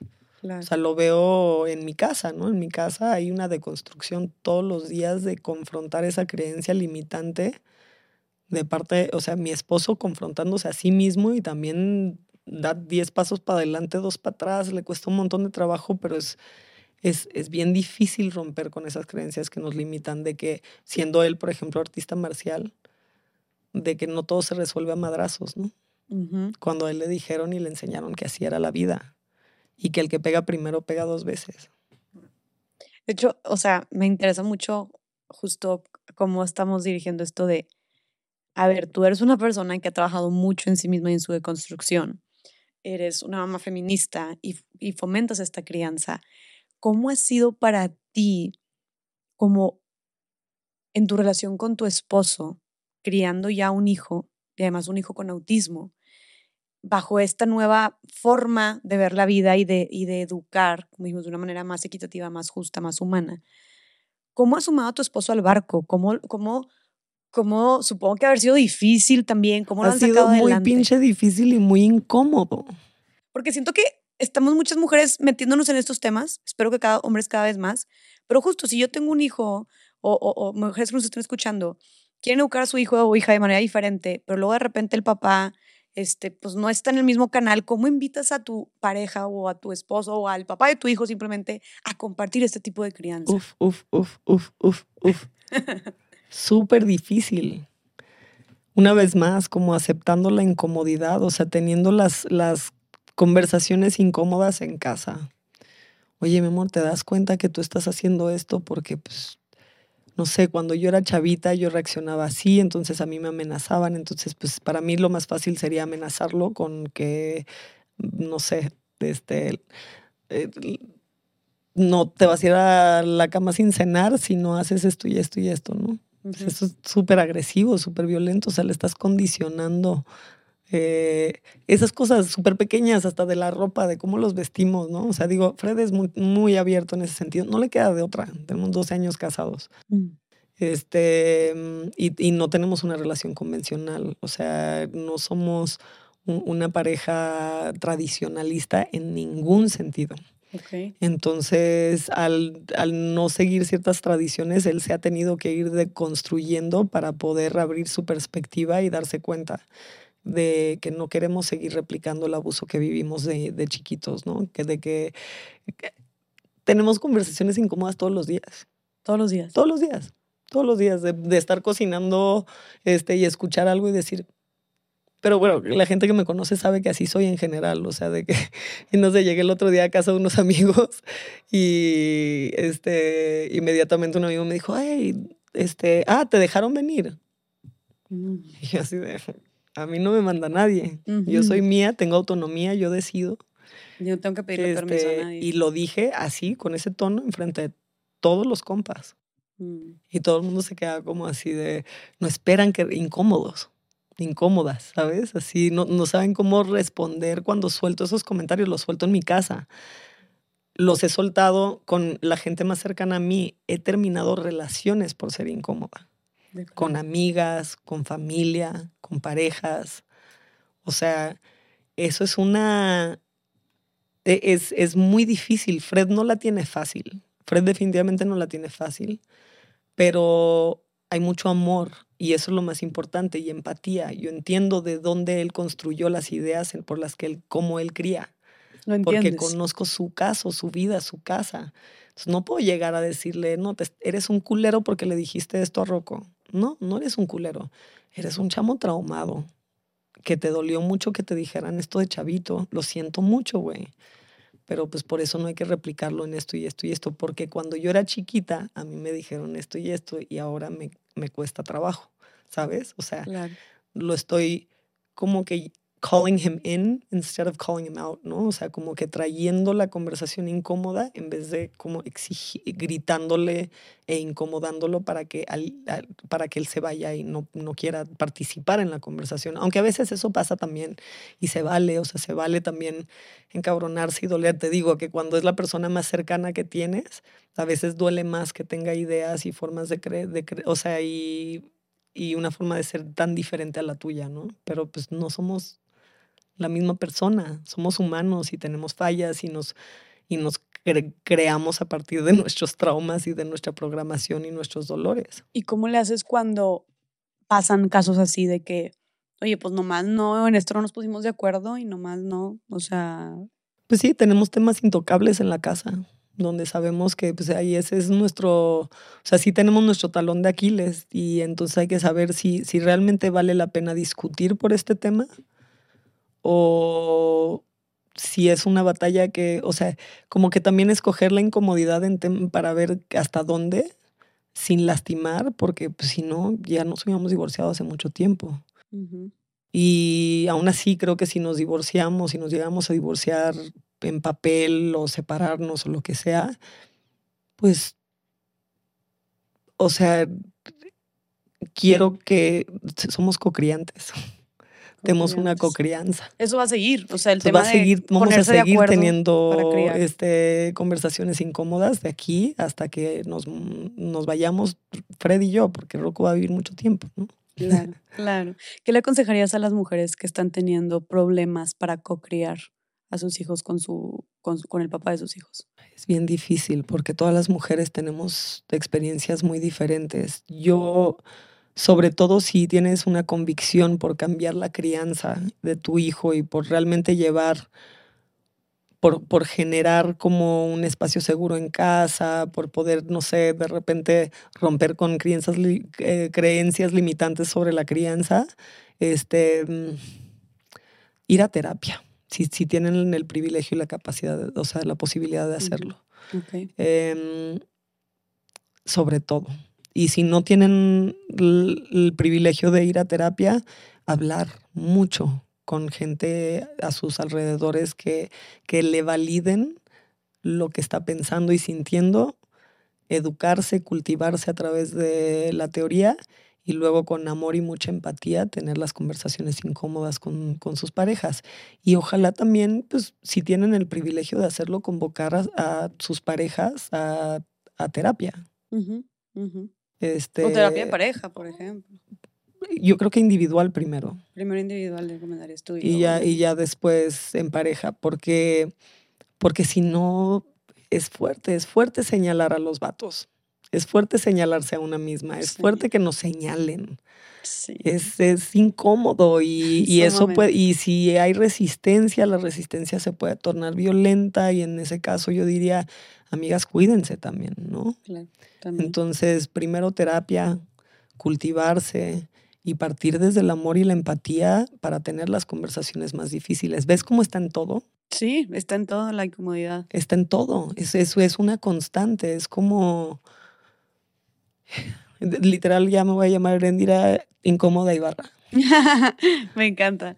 Oye, Eren, y algo que también me, me gustó mucho que dijiste ahorita que llegaste, ahorita que estamos hablando de, de tu esposo, que se me hace bien poderoso como justo cuestionarnos el lenguaje, como cuando decías de, lo que decías de, te dieron permiso y tú, a ver, vamos a empezar a, a, empezar a ver lo que hay detrás de esa frase, como si yo fuera de él, fuera, él tuviera control o posesión sobre mí, qué es lo que hay detrás y cómo podemos empezar a, a, resignificar y a cambiar el discurso. ahorita que, que, te estaba preguntando fuera del aire, em, de que, oye, pues la neta haces un chorro de cosas y luego aparte eres mamá, de que, pues la verdad, ¿cómo le haces para todo esto, no? Y tú me dijiste, tengo mucho apoyo en casa. Y lo dijiste, bueno, tengo una pareja que cumple con su, más bien que, paterna. que paterna. Tengo un papá que paterna en casa. Ajá, exactamente. Me encantó eso. ¿Quieres platicarnos un poquito más de lo que hay detrás de, de esta resignificación y cambio de discurso? Claro, es, es un cambio de discurso constante, ¿no? Me, yo mismo, o sea, yo teniendo todos los años empapada en el tema, todo el tiempo me cacho diciendo ese tipo de cosas. No, es que tengo apoyo. No, sí, sí, sí tengo apoyo de, por ejemplo, las mujeres que me, que me apoyan en la casa, que trabajan conmigo, que, que, que están ahí, pero mi esposo lo que está haciendo es que está paternando. Sí. Y hasta él lo dice, o sea, cuando de repente le ponen, ay, eres un gran papá, tal, él dice, estoy haciendo lo que me toca. Qué padre. Que reconozca. la gente y que la sociedad lo señale ahora como algo, wow. Simplemente es porque el mundo tiene daddy issues, porque hasta hace poco la figura del padre era ausente. Y cuando la gente dice, no, es que yo sí tuve papá, pues qué chingón, porque hay muy pocos que porque pu- pudo haber estado sentado en la sala y llegar a comer. Pero tener un papá que hace contención emocional, que te valora, que te enaltece, que, que invierte su tiempo y su ternura en ti, pocas y pocos lo tenemos. Sí. Lo- O sea, yo lo tuve hasta muy grande ya, Ujú. ¿no? Yo- mi papá estuvo en la guerra toda mi infancia. Era una llamada de teléfono en mi cumpleaños. Qué fuerte. Sí, y me he dado cuenta justo lo que tú, yo no tenía idea que había tan pocos papás as- ejerciendo su paternidad de esta manera como tú dices. Me siento una persona sumamente privilegiada y afortunada porque el mío siempre ha sido así. Y lo digo porque subí un, me independicé hace a, a finales del año pasado y subí un video de cómo mi papá estuvo presente en todo el proceso y cómo me ayudó a buscar departamento, ir a comprar todo de que los electrodomésticos, a hacer reparaciones incluso ahí porque es súper handyman, este, le encanta andar arreglando cosas, entonces todo, las chapas, el timbre, todo. Aquí subí un video y no sabes, me partió el corazón de la cantidad de mujeres que me escribieron de que me hubiera encantado tener un papá así, o mi papá fue todo menos eso, o estoy llorando porque mi papá ni siquiera nos hablaba, o- pero eran demasiados. o sea, yo, sí, yo dije, ¿qué es esto? Yo no tenía idea que había, como dices tú, tantos papás ausentes o violentos. Dije yo, se destapó como una cloaca para mí de un problema social, de esta ausencia paterna que no tenía idea, nada más porque el video se hizo sumamente viral eh, especialmente en TikTok, y ahí me puse a ver los comentarios y yo hasta me sentí mal de haber subido el video porque era demasiada la gente que decía Es eso. que esa yo, es la norma. Hasta ahora las nuevas generaciones lo están cambiando, nuestro, nuestras parejas lo están cambiando, los, los hombres que justamente mi, mi esposo creció sin papá, ¿no? Entonces lo que él sabe es que él quiere ser un buen papá para hacer todo lo que él no tuvo, ¿no? sí, Y muchos están partiendo desde ahí. Y eso es como lo mejor que podríamos pedir este, sus Claro. parejas, ¿no? Porque Claro. lo que necesitamos es que se quieran responsabilizar, no porque lo vean como una carga, sino porque lo ven como una bendición, porque lo ven como una oportunidad de ser parte del crecimiento y de, y de, de la salud del futuro de tu hijo, el apego que puedes tener con tu papá. claro. ¿no? ¿Y, y qué, otros, otros, qué otros consejos nos darías como para tener, cuando hablamos de crianza feminista, qué otras técnicas o formas de criar aplicas tú con tu hijo que nos pudieran servir para tener hijos e hijas más? Uf, la- yo siento que la maternidad ha sido lo que más trabajo me ha costado en la vida. ¿En serio? la confrontación más fuerte y más...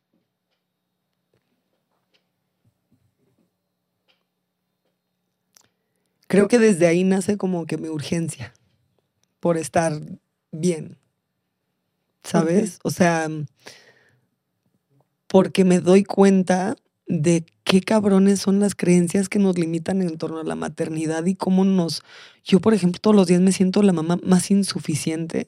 Pues todas las mamás que yo veo en Instagram y así, que tienen hijos autistas, pues son terapeutas, hacen charts y se la pasan todo el día cortando figuritas para hacerle los pictogramas a sus hijos y, y yo vivo en un set, en un avión, ¿no?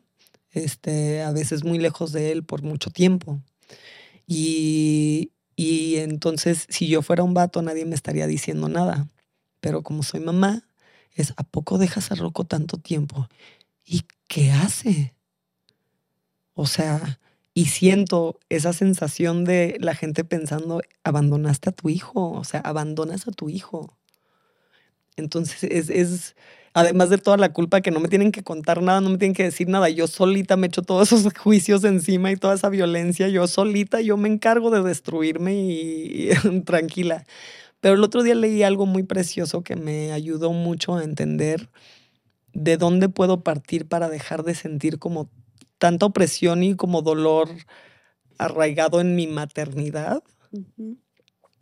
Y fue, eh, eh, fue una frase en inglés que decía, good enough parenting can change the world. Entonces, criar a los hijos desde donde podemos y hacer lo que podemos. O sea, no exigirnos ser la mamá perfecta, porque no somos perfectas, güey. Porque la mamá perfecta no existe. Porque de todas formas, hagas lo que hagas, si te sientas a hacer muñequitos y si te sientas a, si vuelcas tu vida entera en tu hijo, de todas formas, tu hijo va a estar traumado y en una sesión a los veintitantos años de ayahuasca va a estar diciendo es que mi mamá me hizo esto y esto y esto. O bueno, de terapia, pues. Mm. Este. No podemos prevenir que se salgan escaldados por nuestros traumas y la forma de criar que tenemos, pero no nos podemos sujetar a la culpa de no ser la mamá que teníamos que ser, de no ser la mamá que tuvimos nosotras, por ejemplo. ¿Tú lo comparas mucho o qué? Con mi mamá no, pero siento que la gente lo compara mucho en general. Yo, yo no tengo eso porque mi mamá fue una mamá soltera que trabajó muy duro para sacarnos adelante. Entonces, pero hizo algo que donde yo aprendí y desde donde me agarro. Es que por más que ella trabajaba viernes, sábado, domingo, lunes, martes, miércoles, jueves, cada vez que estaba, cada momento que estaba presente, cada beso, cada noche que llegaba a darme un beso en la frente cuando yo ya estaba dormida, este, cada abrazo, cada vez que movía todo para llegar a verme a la escuela, a la pastorela, este, dio todo. O sea, eran momentos de profunda conexión. yo lo que intento es, ok, no estoy con Rocco las 24 horas del día, los 7 días a la semana, pero ese, ese atardecer que voy a ir a ver con él a la playa, voy a ir a verlo con él y me voy a entregar a él y voy a entrar a su mundo y voy a hacer que sea el momento significativo que a lo mejor cuando tenga 20 años y vaya a terapia diga, ay, como yo, cuando mi mamá me llevaba a la playa y yo veía el atardecer con ella, hacía que todo valiera la pena, porque sabía que estaba luchando por mí. Yo creo que lo estás haciendo increíble. y creo que eres una mamá trabajadora que también estás predicando con tu ejemplo. O sea, a ver, ya vimos todo lo que sabes y todo lo que predicas y creo que, pues, del dicho al hecho, y tú estás haciendo hechos. O sea, estás haciendo cosas increíbles. Tu trabajo está cambiando literalmente el mundo en el que vivimos. Está cambiando también. Es muy impresionante porque de cierta manera este trabajo que te hace a ti también estar yendo y viniendo, porque es de actriz, pero también de activista, que está haciendo que tal vez no estés 24/7 con tu hijo, está revolucionando la manera en la que estás también educando tú a tu hijo. O sea, porque tal vez te abrió otras puertas, otras maneras de ver el mundo, que seguramente te las abre todo el tiempo en tantas cosas que estás, que si tú no estuvieras haciendo eso, tal vez no estuvieras enseñándole eso a Rocco. Entonces, está también impactando directamente en él. Y además, tener también a tu mamá como siguiendo sus sueños y siendo apasionada y siendo valiente y siendo independiente y luchando, creo que también es un ejemplo y un modelo a seguir y una inspiración muy grande para él. Brutal. También. Porque lo, fue para mí. Porque lo fue para mí. Para ti lo fue con tu mamá. Con mi mamá. O sea, y siento que eso es algo, quizá ella no pudo perseguir sus sueños, pero lo que sí es que nos dio de comer todos los días. ¿Sabes? Sí. Entonces, para mí eso es como, pero es una lucha interna constante y agradezco mucho tus palabras. No. Me llegan al corazón porque es, son todos los días despertar y decir, me, tengo que ir. O sea, es algo me voy a dar un besito en la frente y me voy a ir dos semanas al DF, ¿no? O me voy a ir cuatro meses a Alemania y no lo voy a ver en cuatro meses. ¿Sabes? O sea, es, es algo que me tengo que aferrar cuando estoy lejos y a lo que, en lo que tengo que estar en paz cuando lo tengo cerca. No sentirme culpable por, por no estar. Eso siento que es como, porque cuando estoy, estoy con todo el alma. Y, y me gusta mucho como, regresando un poco al tema de la incomodidad, del dicho al hecho, hay incomodidad. hay mucho trecho de incomodidad. Hay mucho trecho de incomodidad. O sea, Hay, hay, una frase que me gusta mucho, de hecho la, la tengo guardada, porque voy, o sea, regreso a esta frase una y otra vez, la veo y como que la, y está en inglés, pero lo voy a decir también en español, dice, este, cuando aceptamos y abrazamos nuestros ideales, debemos comprobar que somos worthy, dignos de ellos. Y eso nos asusta como no tienes idea. So if we embrace our ideals, we must prove worthy of them. And that scares the shit out of us. Y eso es en todos los aspectos. Si yo voy a salir a predicar por las mujeres, la independencia, la fuerza, este, la autonomía sobre nuestras decisiones y nuestra forma de ver el mundo y no lo aplico en mi vida, ¿cómo? Si yo voy a salir a hablar sobre el sistema racista, clasista y machista en el que vivimos y no lo aplico en mi vida, entonces pues es pura performatividad y yo estoy hasta la madre de, la de mi propia performatividad. Estoy hasta la madre de mi propia performatividad porque porque lo he hecho, porque en algún momento fui como la activista de en la calle y en la casa no me atreví a tener las conversaciones, me aguanté, no dije, no señalé, no hice. Y entonces ahora pues parto desde, en la casa estoy haciendo esto.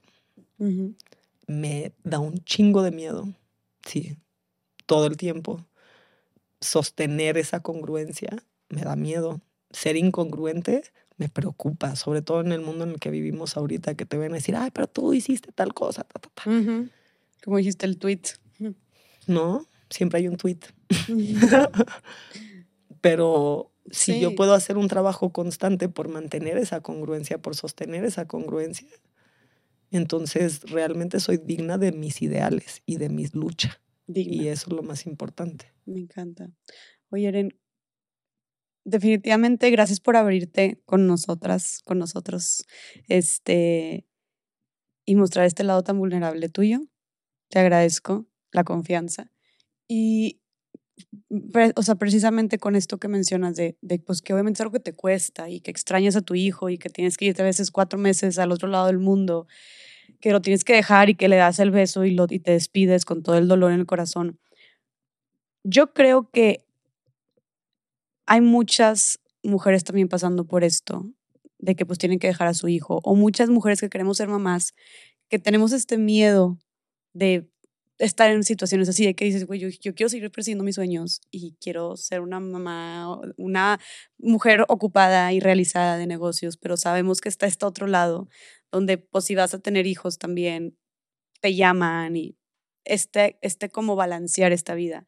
Creo que es un reto al que muchos se enfrentan y que muchos potencialmente nos vamos a enfrentar y nos da miedo. Entonces, ¿cómo le haces tú con todo este dolor también que tienes al no tener cerca a tu hijo por mucho tiempo. ¿Cómo lo haces para disfrutar lo que haces como quiera y como dar todo de ti y seguir concentrada y motivada en esta parte profesional y de activismo que haces? Siento que me libero a partir de mis experiencias.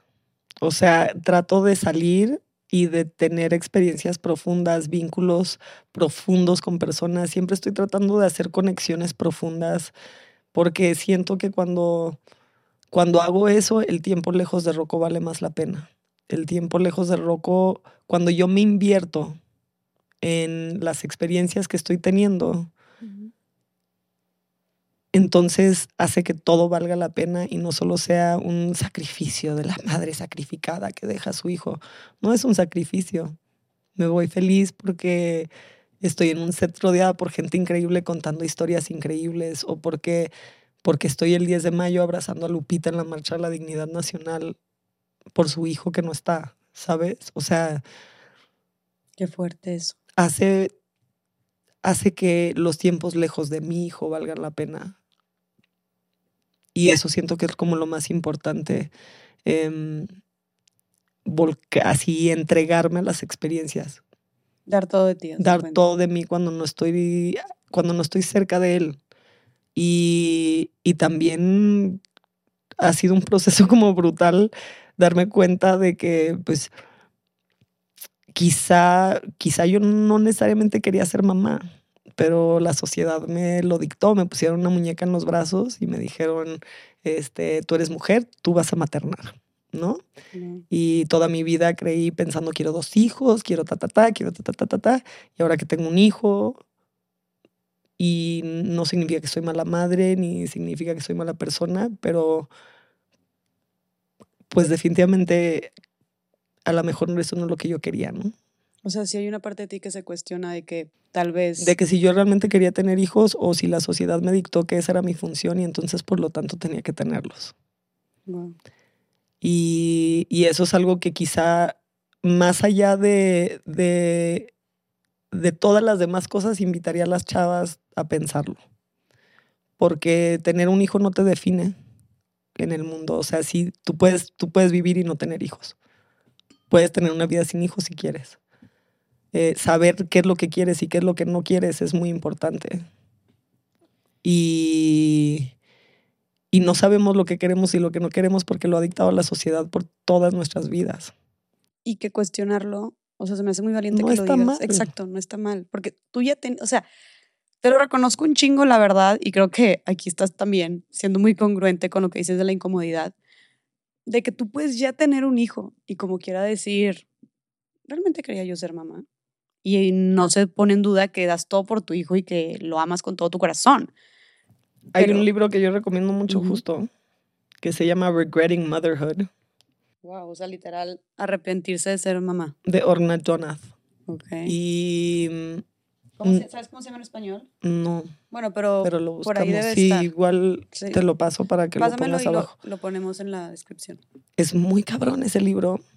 Em, porque, porque nadie habla de ese lado. O sea, nadie tiene como que los ovarios de decir así de. Ay, así de. no es que me arrepiento de tener a Rocco. Es que me arrepiento quizá de no haber valorado mi opinión sobre la opinión de la sociedad porque a lo mejor no estaba lista. Okay. Digo, Rocco llegó y llegó a transformar mi vida y es lo mejor que me ha pasado en el universo. Pero ser mamá no me sale tan fácil. O sea, ser mamá está cabrón. Y todo el mundo te lo pinta así, ay, lo mejor que puede pasar en el mundo. Sí, lo mejor, pero también puede ser lo más cabrón, güey. Y lo veo con mis compañeras eh, en las colectivas, ¿no? Sí. Y lo veo como con mis amigas también. El, el decir madres, o sea, de repente, porque, porque ser mamá implica muchas cosas. Ser mamá, como lo vivo yo, es muy diferente a como lo vive una mamá de cuatro, en un mundo más tradicional, en un que tiene que aguantarse la depresión terrible, levantarse y preparar a sus hijos y el lunch del esposo, güey. ¿Sabes? Y no tener la posibilidad de decir, güey, me arrepiento o sea, me duele. Por, ¿Esta es la vida que yo quería o me dijeron que esta es la vida que yo tenía que querer? Y si esta es la vida que yo quería, ¿por qué estoy tan triste? ¿Por qué me duele tanto? Pues porque no me escuché, porque no construí mi vida, me la construyeron y reaccioné. Entonces tú invitarías a hacer esta reflexión. Yo, yo, sobre todo las, las chavas más jóvenes que ahorita están pensando en en crear una familia, en... O sea, antes de aventarte el tiro, aviéntate el tiro contigo. Analízalo bien, piénsalo bien, rompe con esas creencias, logra lo que quieres lograr, haz lo que tienes que... Y, o sea, no porque, no porque tengas un hijo la vida entera se va a pausar, pero sí la vida entera va a cambiar. Y eso es algo que la gente como que no se atreve a decirnos, ¿no? ¿Conoces a mujeres que se hayan arrepentido de ser mamás?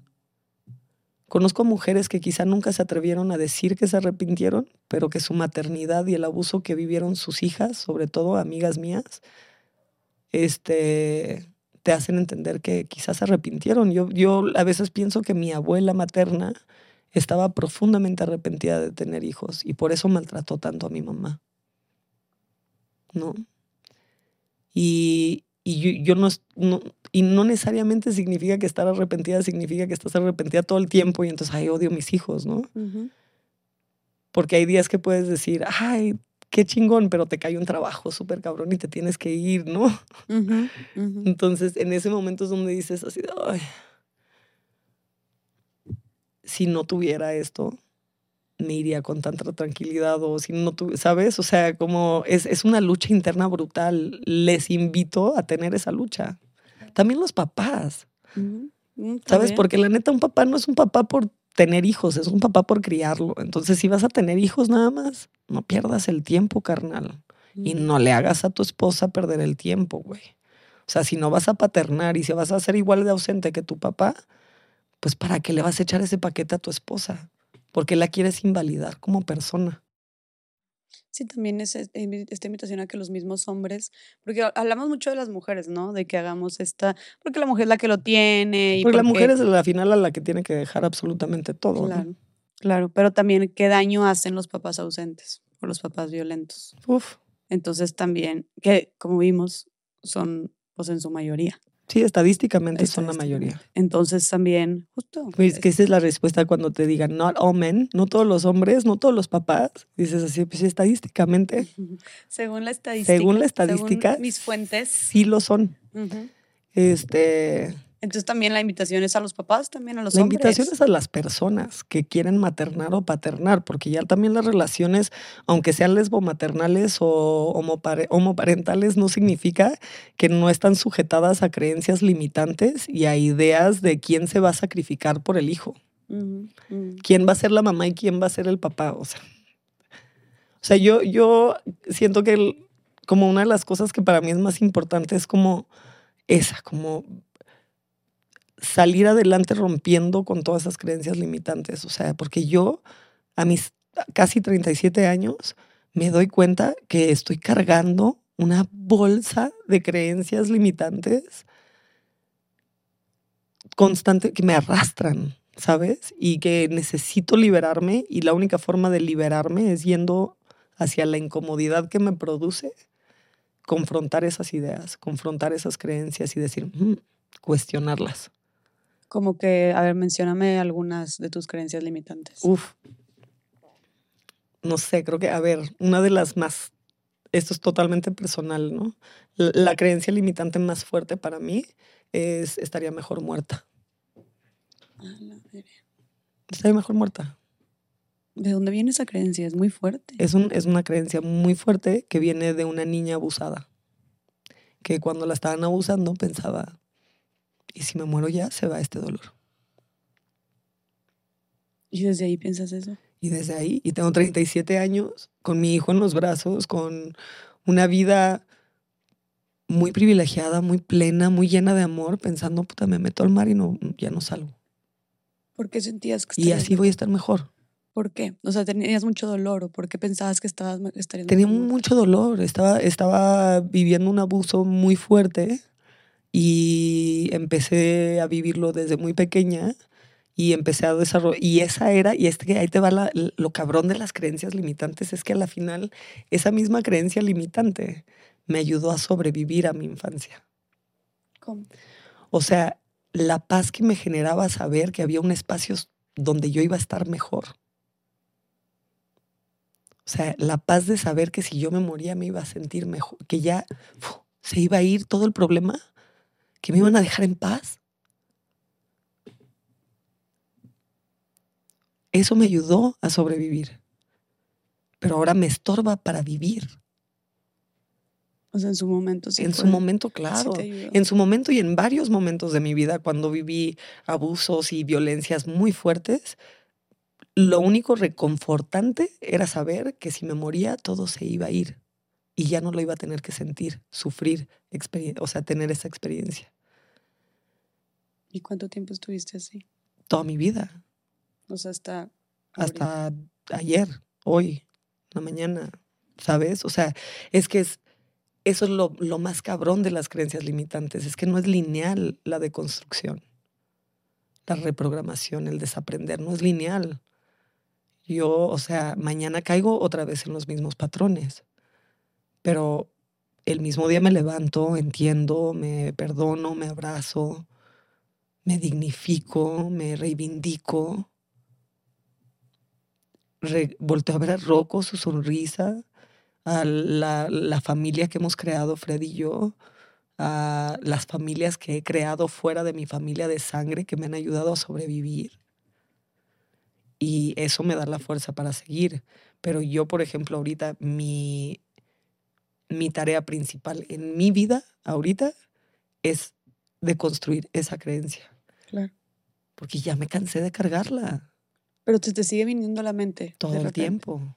¿Y lo has tratado en terapia alguna vez? Todo el tiempo. O sea, es que eso es ya terapia tradicional, terapia de sombras, terapia de, este, ¿cómo se llama?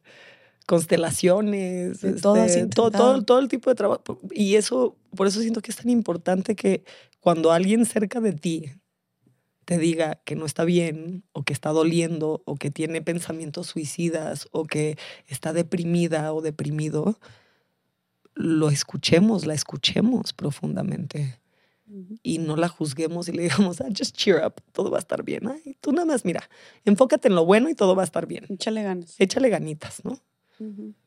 Porque es, puede que sean creencias que están tan profundamente enraizadas en la composición anímica y humana de nuestro ser que, que lo que necesitamos nada más es ser escuchados y sostenidos, ¿no? Claro. Acu- Acuerpadas, ¿no? y tú sentías que, o sea, a- hubo justo este, esta escucha o contención de alguien que digas tú fue algo que me ayudó a salir adelante o que te marcó en esto que estabas tú pasando. Estoy rodeada de personas extraordinarias. Con, he- me he creado una familia. Okay. Y, el, y me he rodeado de gente que me que me que cree en mí tanto que cuando yo no creo en mí o que, que me quiere tanto aquí en el mundo que cuando yo me quiero ir me dicen que me aman y que no me vaya. Pero tú les dices entonces. Claro, sea, y tú apre- vas aprendí hacia a, ellos. claro, tuve que aprender, o sea, estamos hablando desde los nueve años, tengo 37, o sea, tuve que aprender a pedir ayuda, que eso ha sido lo más difícil, Sí. porque si sufrir en silencio es así, es horrible, Ujú. pero Ha si- ha haber sido difícil aprender a pedir ayuda. claro, porque, y sobre todo porque las primeras veces que pedí ayuda fui gaslighteada por todo el mundo excepto por mi mamá, ¿no? ¿Por qué? ¿Qué te decía? Pues eso de que ay, todo va a estar bien, o sea, es una etapa, es que andas hormonal, es que estás en la adolescencia y la adolescencia y las hormonas, es que, Estás exagerando. o ay, claro, es que estás llamando la atención, ¿sabes?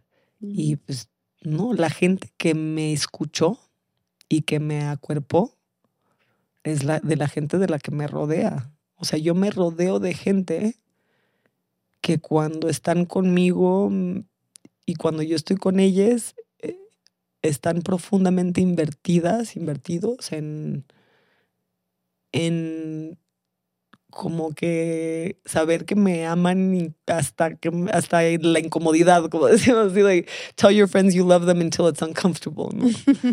Este, y lo hago yo todos los días, me despierto y yo con mis amigos y mis amigas les escribo, te amo, güey, me encanta verte brillar, eres una, ¿sabes? Les elevo, les celebro, les, les agradezco su presencia en mi vida, porque ellas hacen lo mismo conmigo. ¿Qué le dirías a, Pero me he tenido que separar de muchas personas tam- que no te, o sea, que no te, que, que no te apoyaron? que no me apoyaron, que me, gaslight, que me gaslightearon, que, que me que me que menospreciaron mi dolor o que o que mi incomodidad les les causaba tanto conflicto que prefirieron sacarme de sus vidas también se vale sabes Ok. Este ¿Y y, he tenido que aprender a estar bien con con no estar con todas las personas que en algún momento estuvieron conmigo Y más si has tenido tantos cambios también. y es que ¿Cómo ha cambio sido todos los para días ti? ¿Cómo ha sido para ti, o sea, desprenderte de tantas personas en tu vida? Uf. Creo que ha sido de las cosas más dolorosas. Porque, eh, por ejemplo, justo lo hablaba con una amiga el otro día. Nadie habla sobre el duelo de perder una amiga. Está cabrón. Todo el mundo habla del duelo de perder a un novio, de terminar con el novio, con la novia, con el novio, ¿sabes? O sea, todo el mundo habla sobre el divorcio, este, que se te muera un familiar, que se te vaya un familiar, pelearte con un tío, una prima, una bla, bla, bla. Pero nadie te dice lo, lo doloroso y lo triste que es que una amiga te diga, hasta aquí llegué porque me incomodas. Te lo han dicho así. Y una de las personas más importantes de mi vida. ¿Por tus ideales? Por mis ideales, por, mi, por, por mis comentarios, por mi forma de ser, por mi proceso, por... Y, y entonces entender que, pues, pues sí, o sea, perdí a mucha gente en el camino de reencontrarme conmigo misma. Creo que sí, es muy cierto lo que dices tú de que casi no se le da esa importancia o esa atención al duelo de perder amigas. Yo también he perdido muchas amigas y creo que ha sido de las cosas más dolorosas que he vivido. Y no te imaginas. Y cada vez que eres más, o sea, cada vez que eres más congruente con tus ideales, este, cada vez que eres más congruente contigo, pues lo más seguro es que vas a perder a más personas. Y que creces. o sea, entre más creces, que más van afianzando precisamente tus ideales, lo que apoyas o lo que no, lo que crees. O con las personas con las que en algún momento tuviste un, o sea, un acercamiento brutal, pero ya no tienes esos puntos de conexión. Ya las vidas, cada quien las tiene por su lado y, y aprender a decir, ok, pues pues ya fue, ¿no? O sea, ya pasó y solo porque terminó la relación no significa que no existió y que no valió la pena. Simplemente ya pasó y duele un chingo. Un chingo. Un chingo. Para todas las personas que hemos perdido amigas muy, muy significativas o mejores amigas o personas muy cercanas, basándose en tu experiencia que tú has perdido a muchas amigas, este, que dices muy cercanas precisamente por crecer y por lo, en lo que tú crees, ¿qué consejo le darías a las personas que han perdido una amiga muy cercana para enfrentar su duelo y salir adelante? Una de las cosas que me dice mi hermana y mi cuñada todo el tiempo es una frase que quién sabe dónde la sacaron que dice, cuando es histérico, es histórico. If it's hysterical, it's historical. O sea, cuando la pelea es ¡ah! y se termina la relación. Y es como, y dices, pero esto es histeria, o sea, ¿qué está pasando? ¿Cómo, ¿Por qué se pone así, güey? Tal es porque no eres tú. Es porque es ella. Y si somos reflejos en esta vida, cuando te dejas de reconocer en tu reflejo y ya no quieres estar ahí, pues no es problema de tu reflejo, eh, es, tu problema. Entonces, como no tomarlo como un error tan profundo tuyo, ¿sabes? Analizarlo, porque la responsabilidad la tenemos todas las personas involucradas en la relación. Este, en mi caso en particular con una amiga muy, muy, muy cercana. Este, de hecho, con mis dos mejores amigas que ya, que ya no son mis mejores amigas, este, justamente el problema era que como, no sé cómo explicarlo. Más bien, con estas dos amigas lo que tuve que hacer fue darme cuenta de mi responsabilidad de, que sí tuve responsabilidad en ese rompimiento, claro que la tuve, y en lo que ha pasado en la relación. importante. Aceptar mi responsabilidad, pero también entender que somos procesos individuales y que el proceso en el que están ellas no tiene que ver con mi proceso y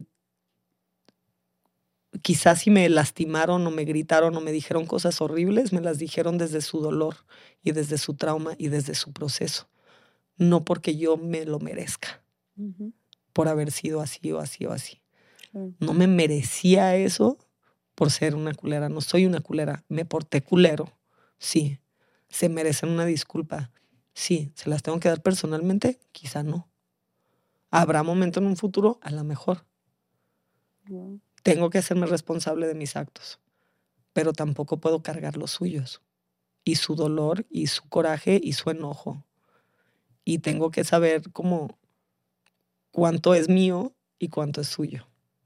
Claro. Y todo lo que tenían o lo que te hicieron que fue con lo que ellas tenían y sabían y experimentaban en ese momento. Y desde donde podían estar. Y, y es una vez más partiendo desde la empatía y desde el amor. Oye, y antes de empezar a ir concluyendo, porque podríamos estar aquí... 25.500 temas. Sí, sí, sí, sí, sí. Oye, y te voy a tener que invitar a una segunda ronda para que hablemos de, de las mujeres en el cine y en los medios de comunicación y así, nada más porque tenemos otra grabación si no nos quedamos otras dos horas aquí. Digo, como que antes de concluir, quiero que nos platiques un poquito de, de Anónima, pero antes de pasar ese tema, yo quisiera saber qué le dirías. Gracias de nuevo por tu vulnerabilidad y tu confianza y abrirte con nosotros en este tema de, tus creencias limitantes, ¿no? Y esta creencia tan fuerte que te abrazo mucho, de verdad, te abrazo mucho. Y espero que puedas seguir trabajándola y, y, sanando esa creencia. Este, ¿Qué le dirías a las personas que se sienten así ahorita, que piensan, estaría mejor muerta ahorita? ¿O estaría mejor si estuviera muerta, si estuviera muerto? ¿Qué les dirías? Uf. Creo que una de las cosas que sería como más importante para mí es como que es el proceso en el que me encuentro ahorita, como ir a la raíz de esa creencia, ¿no? O sea, tratar de, ya sé que para muchas y muchos, y muchas, eh, sobre todo las personas que no conforman a cómo la sociedad nos ve, es como muy común sentir esa, ese dolor, ¿no? o, esa, o tener esa creencia. Este buscar el momento de donde surgió y saber que esa creencia no es mala, implícitamente mala, o sea, no eres una persona mala por pensar así. No eres una persona malagradecida por no querer, por sentir que te quieres morir aunque tengas a tu hijo en tus brazos y una casa y, ¿sabes? O sea, no eres mala. Esa creencia te ayudó a sobrevivir. O sea, hay que agradecerla y cerrar ese ciclo.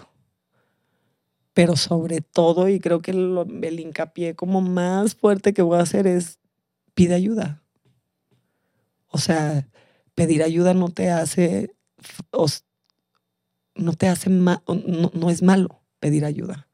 No es malo decirle a alguien en quien confías, que sabes que no te van a juzgar, o si no lo tienes en tu, en tu núcleo, buscarlo en las colectivas o buscarlo en, si tienes el privilegio de tomar terapia, en la terapia.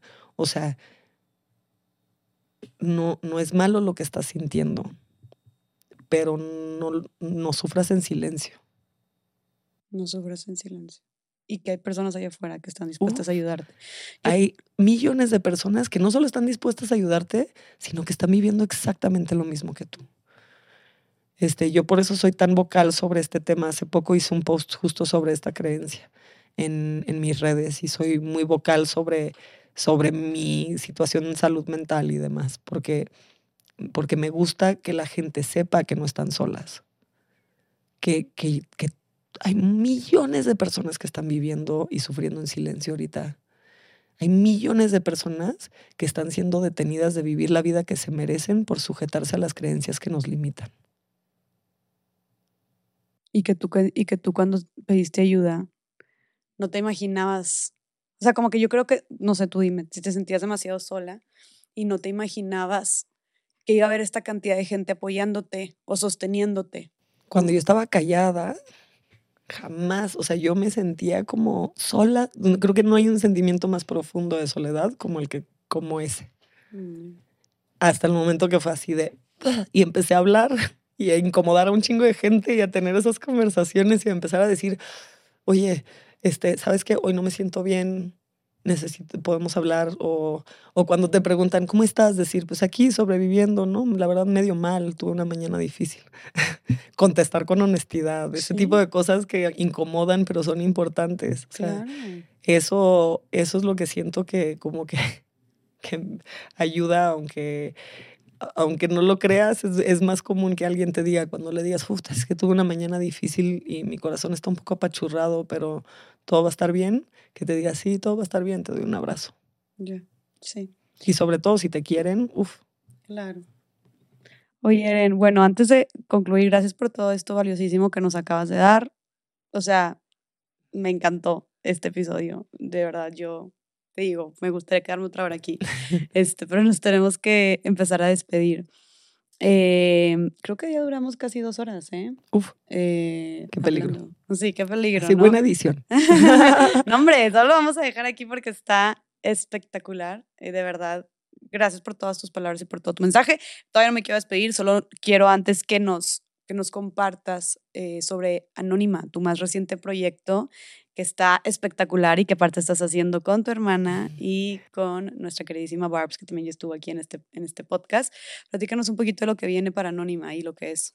Pues Anónima eh, surge de esta necesidad, de esta urgencia, em, de, de estos procesos de de sanación, de reivindicación, de resignificarnos, de redignificarnos, o sea, eh, de dignificarnos. De ahí nace Anónima. Es un proyecto que es una productora, em, pero es mucho más que una productora, en mi opinión.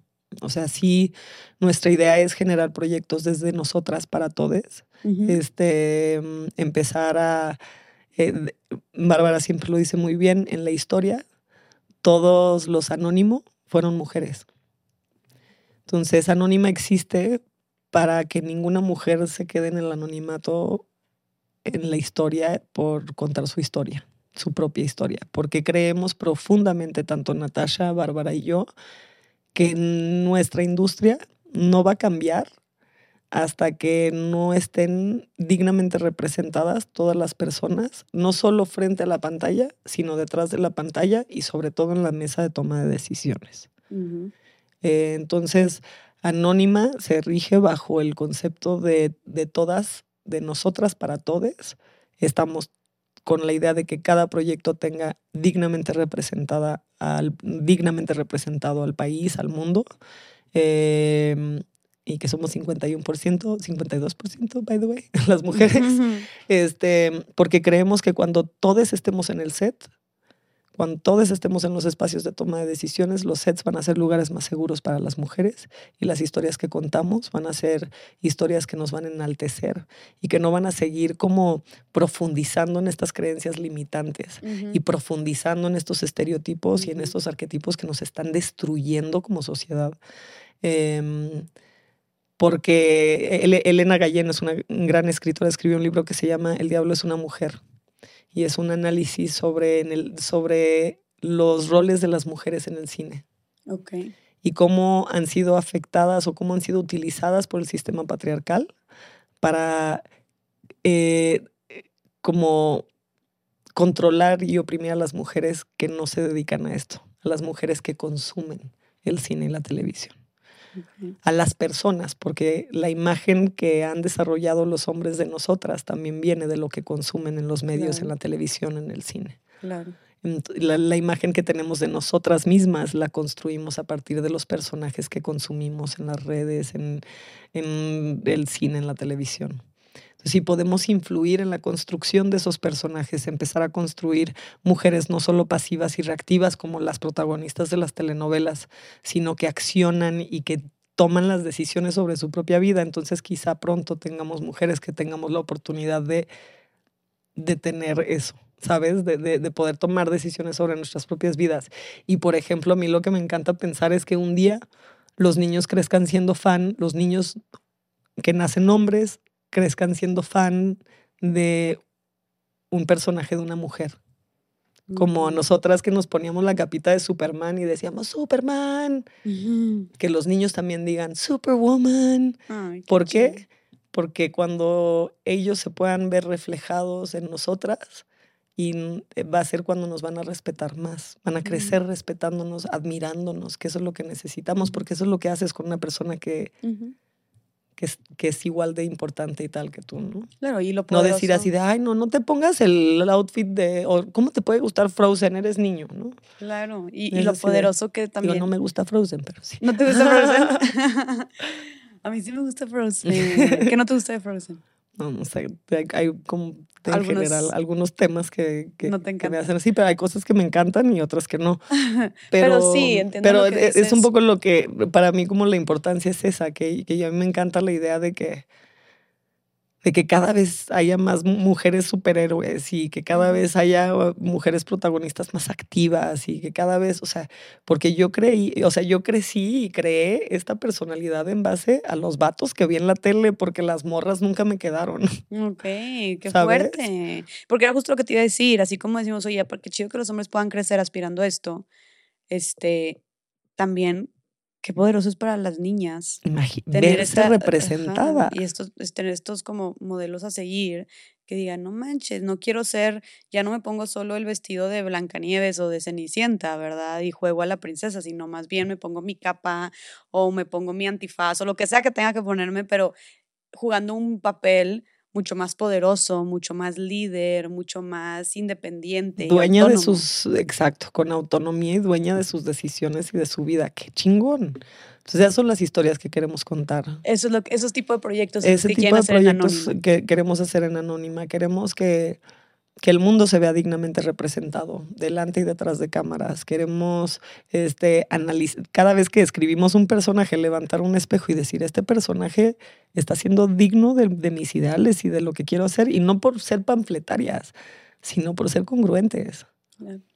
Porque la inclusión es una fórmula si no está acompañada de cambios estructurales, y no me canso de decirlo. Mientras ahorita tú digas, ay, sí, la inclusión, la inclusión pero si el que está tomando las decisiones y los que están sentados en la mesa siguen siendo los mismos de siempre, entonces no es inclusión, es fórmula. Ahora no le quita el poder. Y ahora cada vez hay más. Por ejemplo, en Wakanda Forever, que está a punto de salir, ¿no? O sea, el hecho de, de tener toda una, una presencia tan fuerte mexicana, tan poderosa, o sea, va a ser hermoso. Muero de ganas de hablar con Mabel y con Tenoch y preguntarles cuántos mexicanos había en el set. Claro. Sí, sería interesante saber qué había. Porque con Lana Wachowski sí fue así. O sea, ella, tú te, llegabas al set y cada departamento tenía el mundo dignamente representado. Me acuerdo perfecto, hay, hubo un momento donde teníamos una pelea y eran más de ciento y tantos stunts en la pelea, pero eran SWAT y traían gogles, gorra, antifaz, este, vestidos, vestidas de pies a cabeza en SWAT, ¿no? En, Como policías. Y este, entonces llego al ensayo el unos días antes que ya están integrando a todos los, a todos los stunts y eran puros vatos. Y la energía del lugar se sentía bien rara. Claro. Y entonces llego con uno de los asistentes de dirección y le digo así oye, pues también se trata de abrir espacios, ¿no? O sea, si no vamos a saber que son mujeres, ¿por qué no le das, un ¿por qué no le das trabajo a mujeres? Si van a traer el, los gogles, el ta, ta, ta, ta, ta, ta, ta, claro. pues ¿por qué no metes a morras también y les das oportunidades de trabajo? El día siguiente, Jess, el día siguiente, ese set eran un gran porcentaje de mujeres y el resto vatos. Y la energía se sintió diferente. Neta. Y es que es eso, es como vamos a abrir los espacios, vamos a generar esos espacios porque se puede y cuando todo el mundo esté dignamente representado en el set, el set va a ser un lugar más seguro y lo que saquemos de ahí va a ser realmente inclusivo. Me fascina. Me gusta que digas que no solamente es lo que los proyectos que sacan, que todo el mundo puede ver, sino lo que pasa detrás. Eso es lo más importante. ¿Cuántos proyectos no hemos visto que dicen, ah, no, es que es feminista porque es protagonizado por mujeres, escrita, dirigido, producido por vatos? Que además tienen acusaciones. O sea, es como, entonces, ¿qué, queremos romper con eso? De ahí nace Anónima. Nace de esta niña de nueve años que dijo, no quepo en este mundo, mejor me voy a decir, no, el mundo no me cabe. O sea, el mundo no está a la altura de esta niña de nueve años que se merecía más. Me encanta ese cambio de discurso. y qué poderoso y todo lo que ha logrado. Muchas gracias, Eren, por estar aquí. Este, estamos pendientes de Anónima, de todos los proyectos que vienen. Estoy segura, estoy muy emocionada por saber qué es lo que viene y lo, lo que van a sacar prontamente. Sé que ya están trabajando en algunos proyectos ahí, me había contado Barbs que fui a comer con ella recientemente. Y pues muy al pendiente. Tenemos varios proyectos y estamos muy emocionadas y contigo también, así que muy emocionadas. La verdad es, este, hay que sostenernos, hay que acuerparnos y hay que o sea, me impresiona y tengo que admitir que estoy emocionadísima y me da como una razón más para vivir el hecho de la respuesta que han tenido las mujeres creadoras ante, ante Anónima.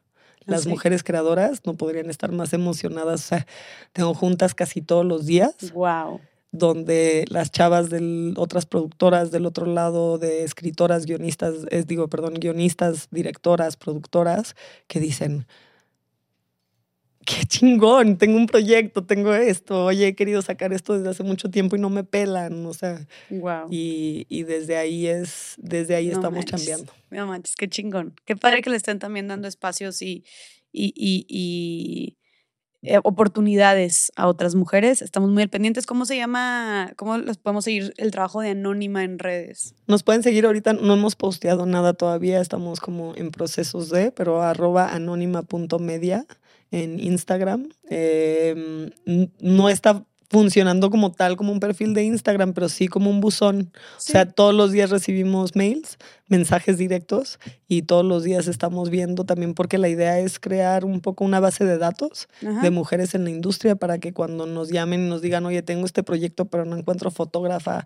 o no encuentro productora o no encuentro este, etc, etc, etc, nosotros podemos decir, ah, pues aquí están tres nombres y justo están disponibles, ¿no? O sea, no solo no solo producir nuestros propios proyectos, sino tender los puentes entre las mujeres que se merecen estar en los espacios y los espacios. Fragoncísimo. Entonces también si hay una mujer que se dedique a todos estos temas de cine, teatro. Que nos este manden su currículum, que nos manden, o sea, una presentación de quiénes son para integrarlas en la base de datos, para conocer su trabajo. O si tiene alguna propuesta de proyecto también. Y si tienen una, una historia que quieren contar, como decimos, Anónima es más que una productora, Anónima es para todas.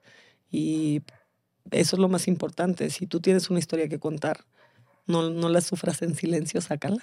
Me encanta. Y aquí estamos todas para sostenerte. Chingón. Pues bueno, ahí dijiste que es para que ahorita funcione más como son, arroba anónima. Anónima.media. Punto media. Ok, anónima, arroba anónima.media. Y tus redes sociales, ¿cómo te podemos encontrar, Eren? hablando de creencias limitadas, me puse erendiritas sin saber que esto se iba a volver nuestra nueva forma de vida, pero soy arroba erendiritas. Erendiritas. Con S al final, como me decía mi mamá de chiquita. Ay, qué bonito. Arroba erendiritas. erendiritas. Vayan a darle mucho amor a Eren y a platicarle justo. Hablamos de muchos temas, todos muy valiosos y muy bonitos. Gracias por abrir el corazón con nosotras, con nosotros. Y precisamente si alguien le, sirvió de algo, se dio cuenta de algo, agarró inspiración, coraje, valentía, de alguna manera les cayó el 20, el saco, lo que sea, vayan a sus redes a compartírselo, a darle mucho amor, agradecerle, pónganlo en, los comentarios también qué les pareció, qué fue lo que más les gustó, qué piensan de todo esto, que son muchos temas los que abordamos. Y pues nada más que agradecerte de todo corazón por tu tiempo, por tu lucha, por toda tu energía tan bonita, por todo tu conocimiento que nos compartiste. Eres una persona que llevo lo que llevamos del podcast grabado conociéndote en persona y de verdad sentí que conecté demasiado contigo. Se siente tu pasión, tu energía, tu entrega y, y tu corazón. O sea, creo que tienes una aura muy bonita. Entonces brillas mucho, tu trabajo también. Muero por conocer a Rocco y nada, estoy segura que no va a ser este, el último episodio en el que vamos a estar aquí. Me encantaría después sentarnos a profundizar más de todo el tema de las mujeres en el cine. Entonces, te vemos pronto aquí y muchísimas gracias por tu tiempo. Gracias, Jess, por ser una chingona y generar los espacios para que nos podamos vulnerabilizar y conectar. Nos vemos en el siguiente episodio de Más Allá del Rosa. Chao.